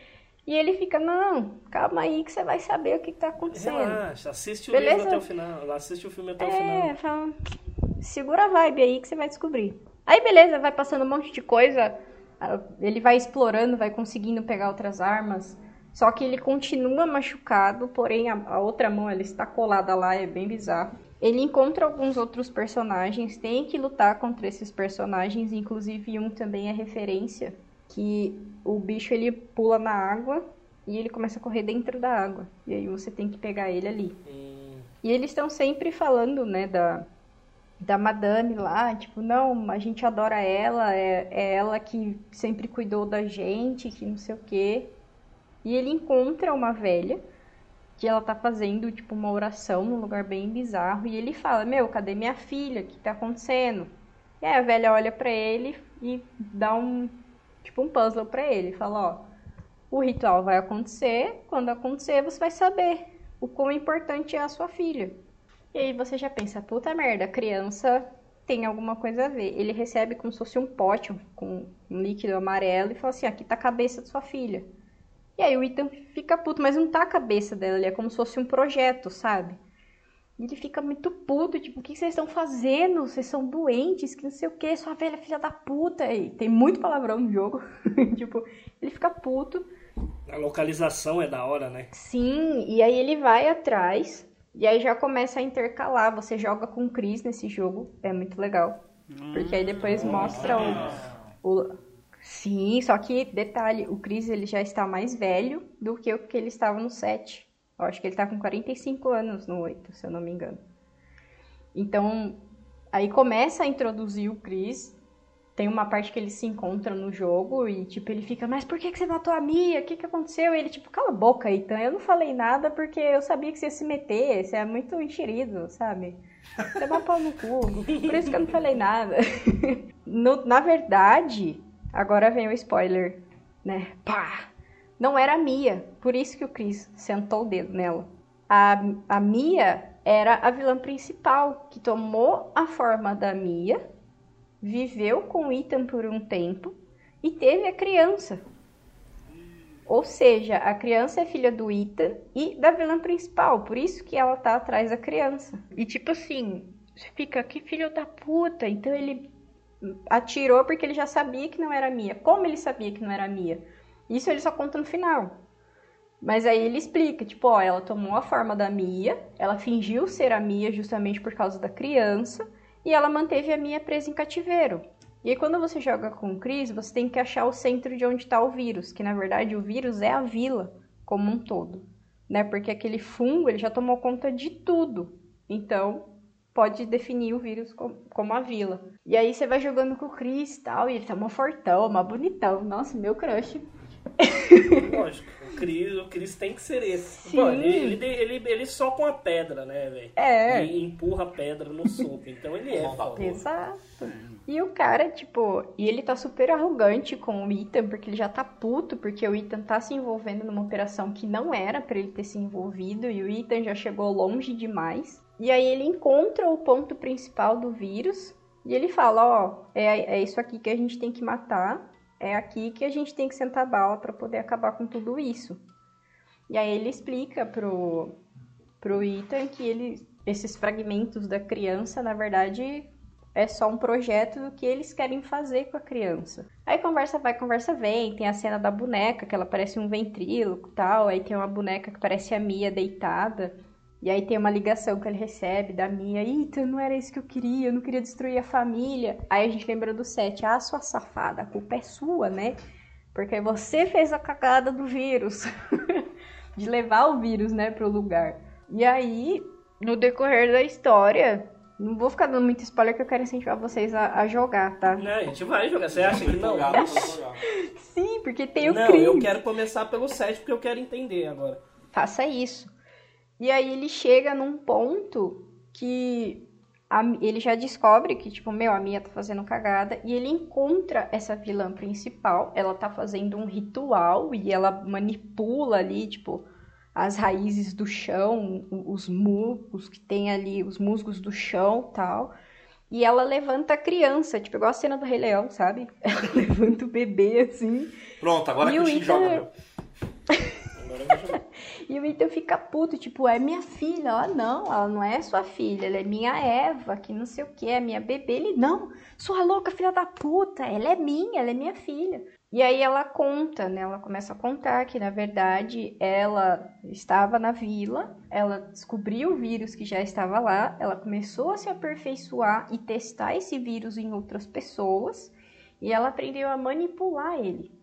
Por isso que o vírus tomou conta da vila e por isso que tem tanta gente transformada lá. Porque ela, tipo, na verdade ela virou aquele vírus, né? Ela virou uma arma biológica do cacete. E a criança é filha dela, que tem o- poder do Ethan. É aí que a gente descobre por que, que o Ethan gruda a mão. Porque ela mata o Ethan, ela senta a mão no coração dele, ela mata ele. Só que por que, que o Ethan é especial? Na hora que ele tá tem uma hora que ele, tipo, na hora que ele desmaia nessa briga final, ele vê a boneca, que é uma das personagens que ele enfrenta, e ela começa a dar risada, e ela fala assim: "Você não entendeu ainda que você estava morto desde o começo?" Surprise, motherfucker! E aí ele fica tipo: "Como assim? Ah, não, você é, você é puro mofo. Você morreu lá na casa da, da família Baker." É, ela falou, você morreu lá. Aí mostra a cena do set, do, do velho dando um chute, né, na cabeça do, do Ethan, e ela fala, você morreu ali, naquele momento. Só que aí depois que eu fui descobrir que o Ethan realmente ele morreu no set, porém, como ele estava infectado, o fungo permitiu que ele, que ele voltasse. Só que quando ele voltou, por estar infectado, ele tinha esse poder de regeneração. Porque foi o que foi a alteração que o vírus causou no organismo do Ethan. Por isso que a Lady fala, ah, eu quero ver se você é isso aí mesmo, né? Se você é, é o fodão, porque até então ele é considerado imortal. E aí a menina ainda fala, por que, que você acha que você conseguiu colocar sua mão de volta no lugar? Porque você era puro mofo. E nessa hora, tipo, dá uma confusão. Você fala, caralho, ele tava morto o tempo todo. Isso tudo é alucinação da cabeça dele? Como assim? Só que não, ele realmente volta, o vírus realmente modifica ele. Ele começa a ter esses poderes por conta do mofo do Resident Evil 7. É muito legal isso. Fiquei, meu, puta que pariu. Os caras Não, desenrolaram é, então, e essa bem. cena é engraçada que tá no trailer. É, do, do coisa, que é, que é tipo. é, você estava morto, fala no trailer, você está morto, você não sei o que lá. É um tipo, é puta puta do de um plot twist é. do final do jogo, só que, tipo, ninguém entender, obviamente. E, e você só entende no final, literalmente. E quando isso acontece, ele já tá fudido lá, ela consegue matar ele por quê? Porque ela pega direto no coração, então ela tira o, esse mofo dele mata ele. E ela pega a criança, ela fala, não, não quero saber, eu vou concluir o ritual. Por quê? Porque ela quer pegar a criança pra ficar mais forte. Porque a criança já tem o poder, poder dela, do vírus, e o mofo do Ethan. Então a criança é uma bomba, praticamente. Então, por isso que sequestraram a criança, por isso queriam, né, fazer o tal do ritual com a criança e por isso que o Chris se envolve, porque ele trabalha na Umbrella, que é aquela corporação que quer eliminar o vírus. Só que quando você tá jogando Agora mudou, né? isso, tipo, a Umbrella boazinha, né? Passando os panos por cima, da... passando panos quentes aí. E quando o, o Chris assume que o Ethan já tá morto, a, a bichona vira um- uma arma biológica, o Ethan, tipo, eles conseguem matar essa arma, porém o Ethan não resiste ali. Só que ele volta, teoricamente. É bem confuso essa parte. E quando você tá jogando com o Chris, ele fala que a BSAA mandou alguns soldados pra ajudar. Você fala, hum, a BSAA voltou. E aí o Chris encontra a Camilla tá, e ela tenta, tipo, não, o Ethan é especial, você não entende. Ele salva ela, porque ela realmente estava presa no cativeiro, ele leva ela. E aí na hora que ele tá saindo, que eles realmente, né, agora o grande finale, que eles realmente matam a arma biológica principal, o, o Ethan já tá todo arregaçado. A outra mão está necrosada, pelo menos isso. E ele olha, tipo, ele se dá conta daquilo, né? Tipo, caramba, vou morrer, não tenho, não tenho mais saída. Ele fala, não tenho outra opção. E aí o Chris correndo com a criança no colo, tipo, não, a gente tem que sair, porque quando. Aí ele tá com o controle, né, da dinamite na mão. Ele fala, quando eu estourar isso aqui, a gente vai ter que estar bem longe. Só que o Ethan não tem mais forças, ele não consegue mais correr. Tipo, ele já aceitou, porque como ela tirou o, o vírus ali do coração dele, a mão necrosa, ele já começa a sentir os efeitos de Ele tá morrendo, Isso. né? De fato. Exato, porque ele tá sofrendo a consequência de tudo aquilo que aconteceu no decorrer do jogo. Ou seja, todas as dores das porradas que ele tomou veio à tona agora. E aí ele para, tipo, é aquela cena triste, né? Ele para com o Chris, tipo, não, salva ela e a sua missão é cuidar dela, Tchau. tira a blusa e coloca a blusa na criança. Só que nisso ele rouba o controle do Chris. E aí vem um, um dos galhos, né, da, da arma biológica, ele empurra o Chris e ele fica pra dentro. E o Chris não tem o que fazer. E aí ele fala, vai, porque eu não tenho mais escolha. Né? Ele não tem mais o vírus, ele tá necrosado já. E aí o Chris sai correndo, entra no helicóptero. Na hora que ele entra, aí explode tudo.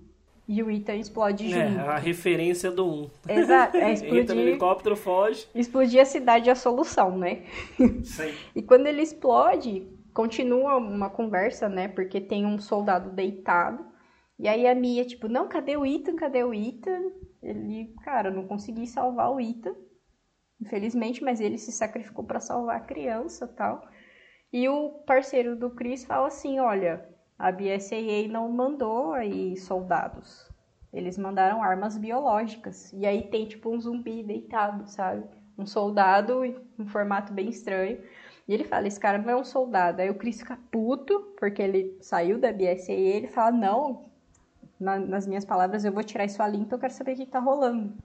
E acaba por aí. Então eles já deixaram aí um adendo pra próxima história. O gancho pro Isso. 9. É, então assim, o que dá pra esperar é Resident Com Evil Chris. 9, nada de item, na- nada de Ethan, nada de ninguém desconhecido. Com Umbrella por trás da. Leon, Umbrella, Então, fechamento do arco. Só que tem mais Carlos uma Oliveira. coisa. Carlos Rodrigues Thiago da Viagem.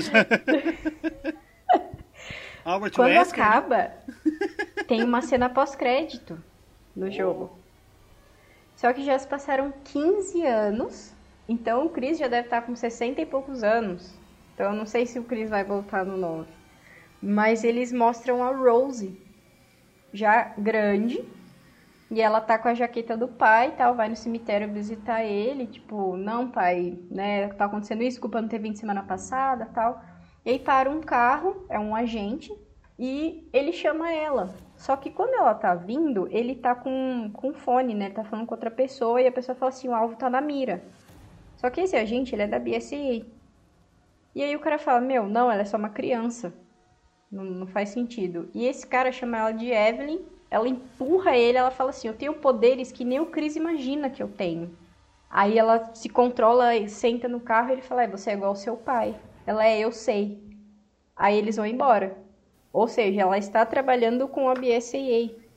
Então, eu não sei como vai ser esse Resident Evil 9, só que eles, cons- Nossa. eles conseguiram desenrolar muito bem a história, porque eu não esperava por esse final. Eu não esperava esse- essa explicação do Ethan ser ali imortal, né? Passar por tanta coisa bizarra. Só que eu não sei se eles vão trazer o Chris, porque eles já mostraram ali o envelhecimento dele, né? Então, eu não sei se eles quiseram colocar um fim na história dele. É um fim na história, do tipo assim. Dessa geração do Tem Resident duas, Evil. duas opções. Ou eles, ou eles vão contar, eu acho que o que aconteceu nesse período até essa cena, né, com 15 anos depois, se quiser trazer os personagens, ou realmente vão abandonar os personagens principais, trabalhar com eles nos spin-off para conseguir finalizar o arco de cada um e trazer um Resident Evil 9 com novos 10 personagens. talvez, tá ligado? O 9 Tipo- finalizar a história de todos, do Chris ali, spin-off dos outros, e o 10 ser uma nova leva de novos personagens. Não, tá e esses 15 anos ali abre margem pra fazer um monte de spin-off, né? Exato, mas se eles fossem fazer, eu acho que eles deveriam pelo menos finalizar a história do Leon, né? Ou tipo, tentar. Capaz de finalizar a história um do Leon, argumento. eu acho que é capaz de eles finalizarem em do audiovisual. Porque tem muito filme, muita série pra sair do Leon ainda, tá ligado? Tem três filmes com o Leon, Uhum. tem a série nova da Netflix que vai sair com o Leon também. Mas eles poderiam é, ajustar essa Ah, linha jogo, temporal, sabe? E tentar vincular com isso. Aí finaliza Jill, Claire e Leon. E vincular eles com isso. Né? E aí, eu Tipo, acredito. onde eles que... estavam quando estava acontecendo isso. Isso, exatamente. sabe? Igual quando eles fizeram o Resident Evil 1 e o 3, né? Que o 3 estava acontecendo ali naquele período. E eu acredito fielmente que eles vão trazer essa nova leva de personagens. Provavelmente a Rose pode ser que ela se torne aí uma nova personagem principal por conta desses poderes. A Rose Eles até, mantiveram- a, por exemplo, uma Rebecca, uma Cherry pra ser a, a parte mais velha da equipe nova, uma filha do Leon, É, porque a uma- um é filho mais do Leon com a Ada, por exemplo. Dá a, a, Ai, a- com a Ada não. a possibilidade é infinita, né? É, porque. Sim, só que tem N possibilidades. Eu achei muito legal, porque eles mantiveram Se a. trata de Evil, não vai ser nenhuma É, dessas. aí vem uma coisa nada a ver. Mas eles foram muito leais com a história do Resident Evil em si, do Biohazard em si. Né? A, a questão do vírus, a questão dessa modificação, de como ele pode afetar a imortalidade, né? Como que isso chega no organismo da outra pessoa. E o Ethan foi um herói aleatório aí que surgiu. E mais um dos que o Chris teve contato, É, né? tal, é, talvez eles criaram o Ethan pra Só pra, pra- ter uma história pra filha dele. ter um para ter uma história, mas para ter um motivo para criar os outros. Ó, enquanto estava acontecendo isso aqui em Londres, em, na Europa, papapá, nos Estados Unidos, com a Claire, com A Claire e o Leon no filme da, da- do Resident Evil, por exemplo, da Netflix ali. Isso, aqui o bicho tava pegando assim, assim, assim. Papapá, talvez mostrar a ideia da Umbrella se transformando na Umbrella azul, né? Do símbolo azul, que inclusive o, o azul é o T-Virus, né? A cor do T-Virus, não o vermelho. Isso si. aí, mas ah, ouvindo todos os Resident Evils da história do 7, 8, 1, 2, 3, Umbrella Corps e o- todos os ruins, todos os bons, qual que é o Resident Evil favorito de vocês? Então, ouvindo agora, né, tudo isso, É o 8, nem joguei ainda. é, eu não joguei, então assim, de todos esses, pra mim ainda um remake é o melhor. Eu sendo no telinha, não gosto de jogo de terror, assim, né? Sou bem do cagão. E levando em consideração os jogos que eu mais joguei, eu acredito que Resident Evil 5 e 6 são os meus favoritos ali em questão de quantidade de horas jogadas e quesito diversão também. Porque tomar susto pra mim não é divertido. Depois que eu fui pesquisar a fundo essas histórias, eu fiquei muito na em cima do muro, porque realmente eu me surpreendi com a história do 7 e como ela explicou a história do 8. A história eu gostei, sim.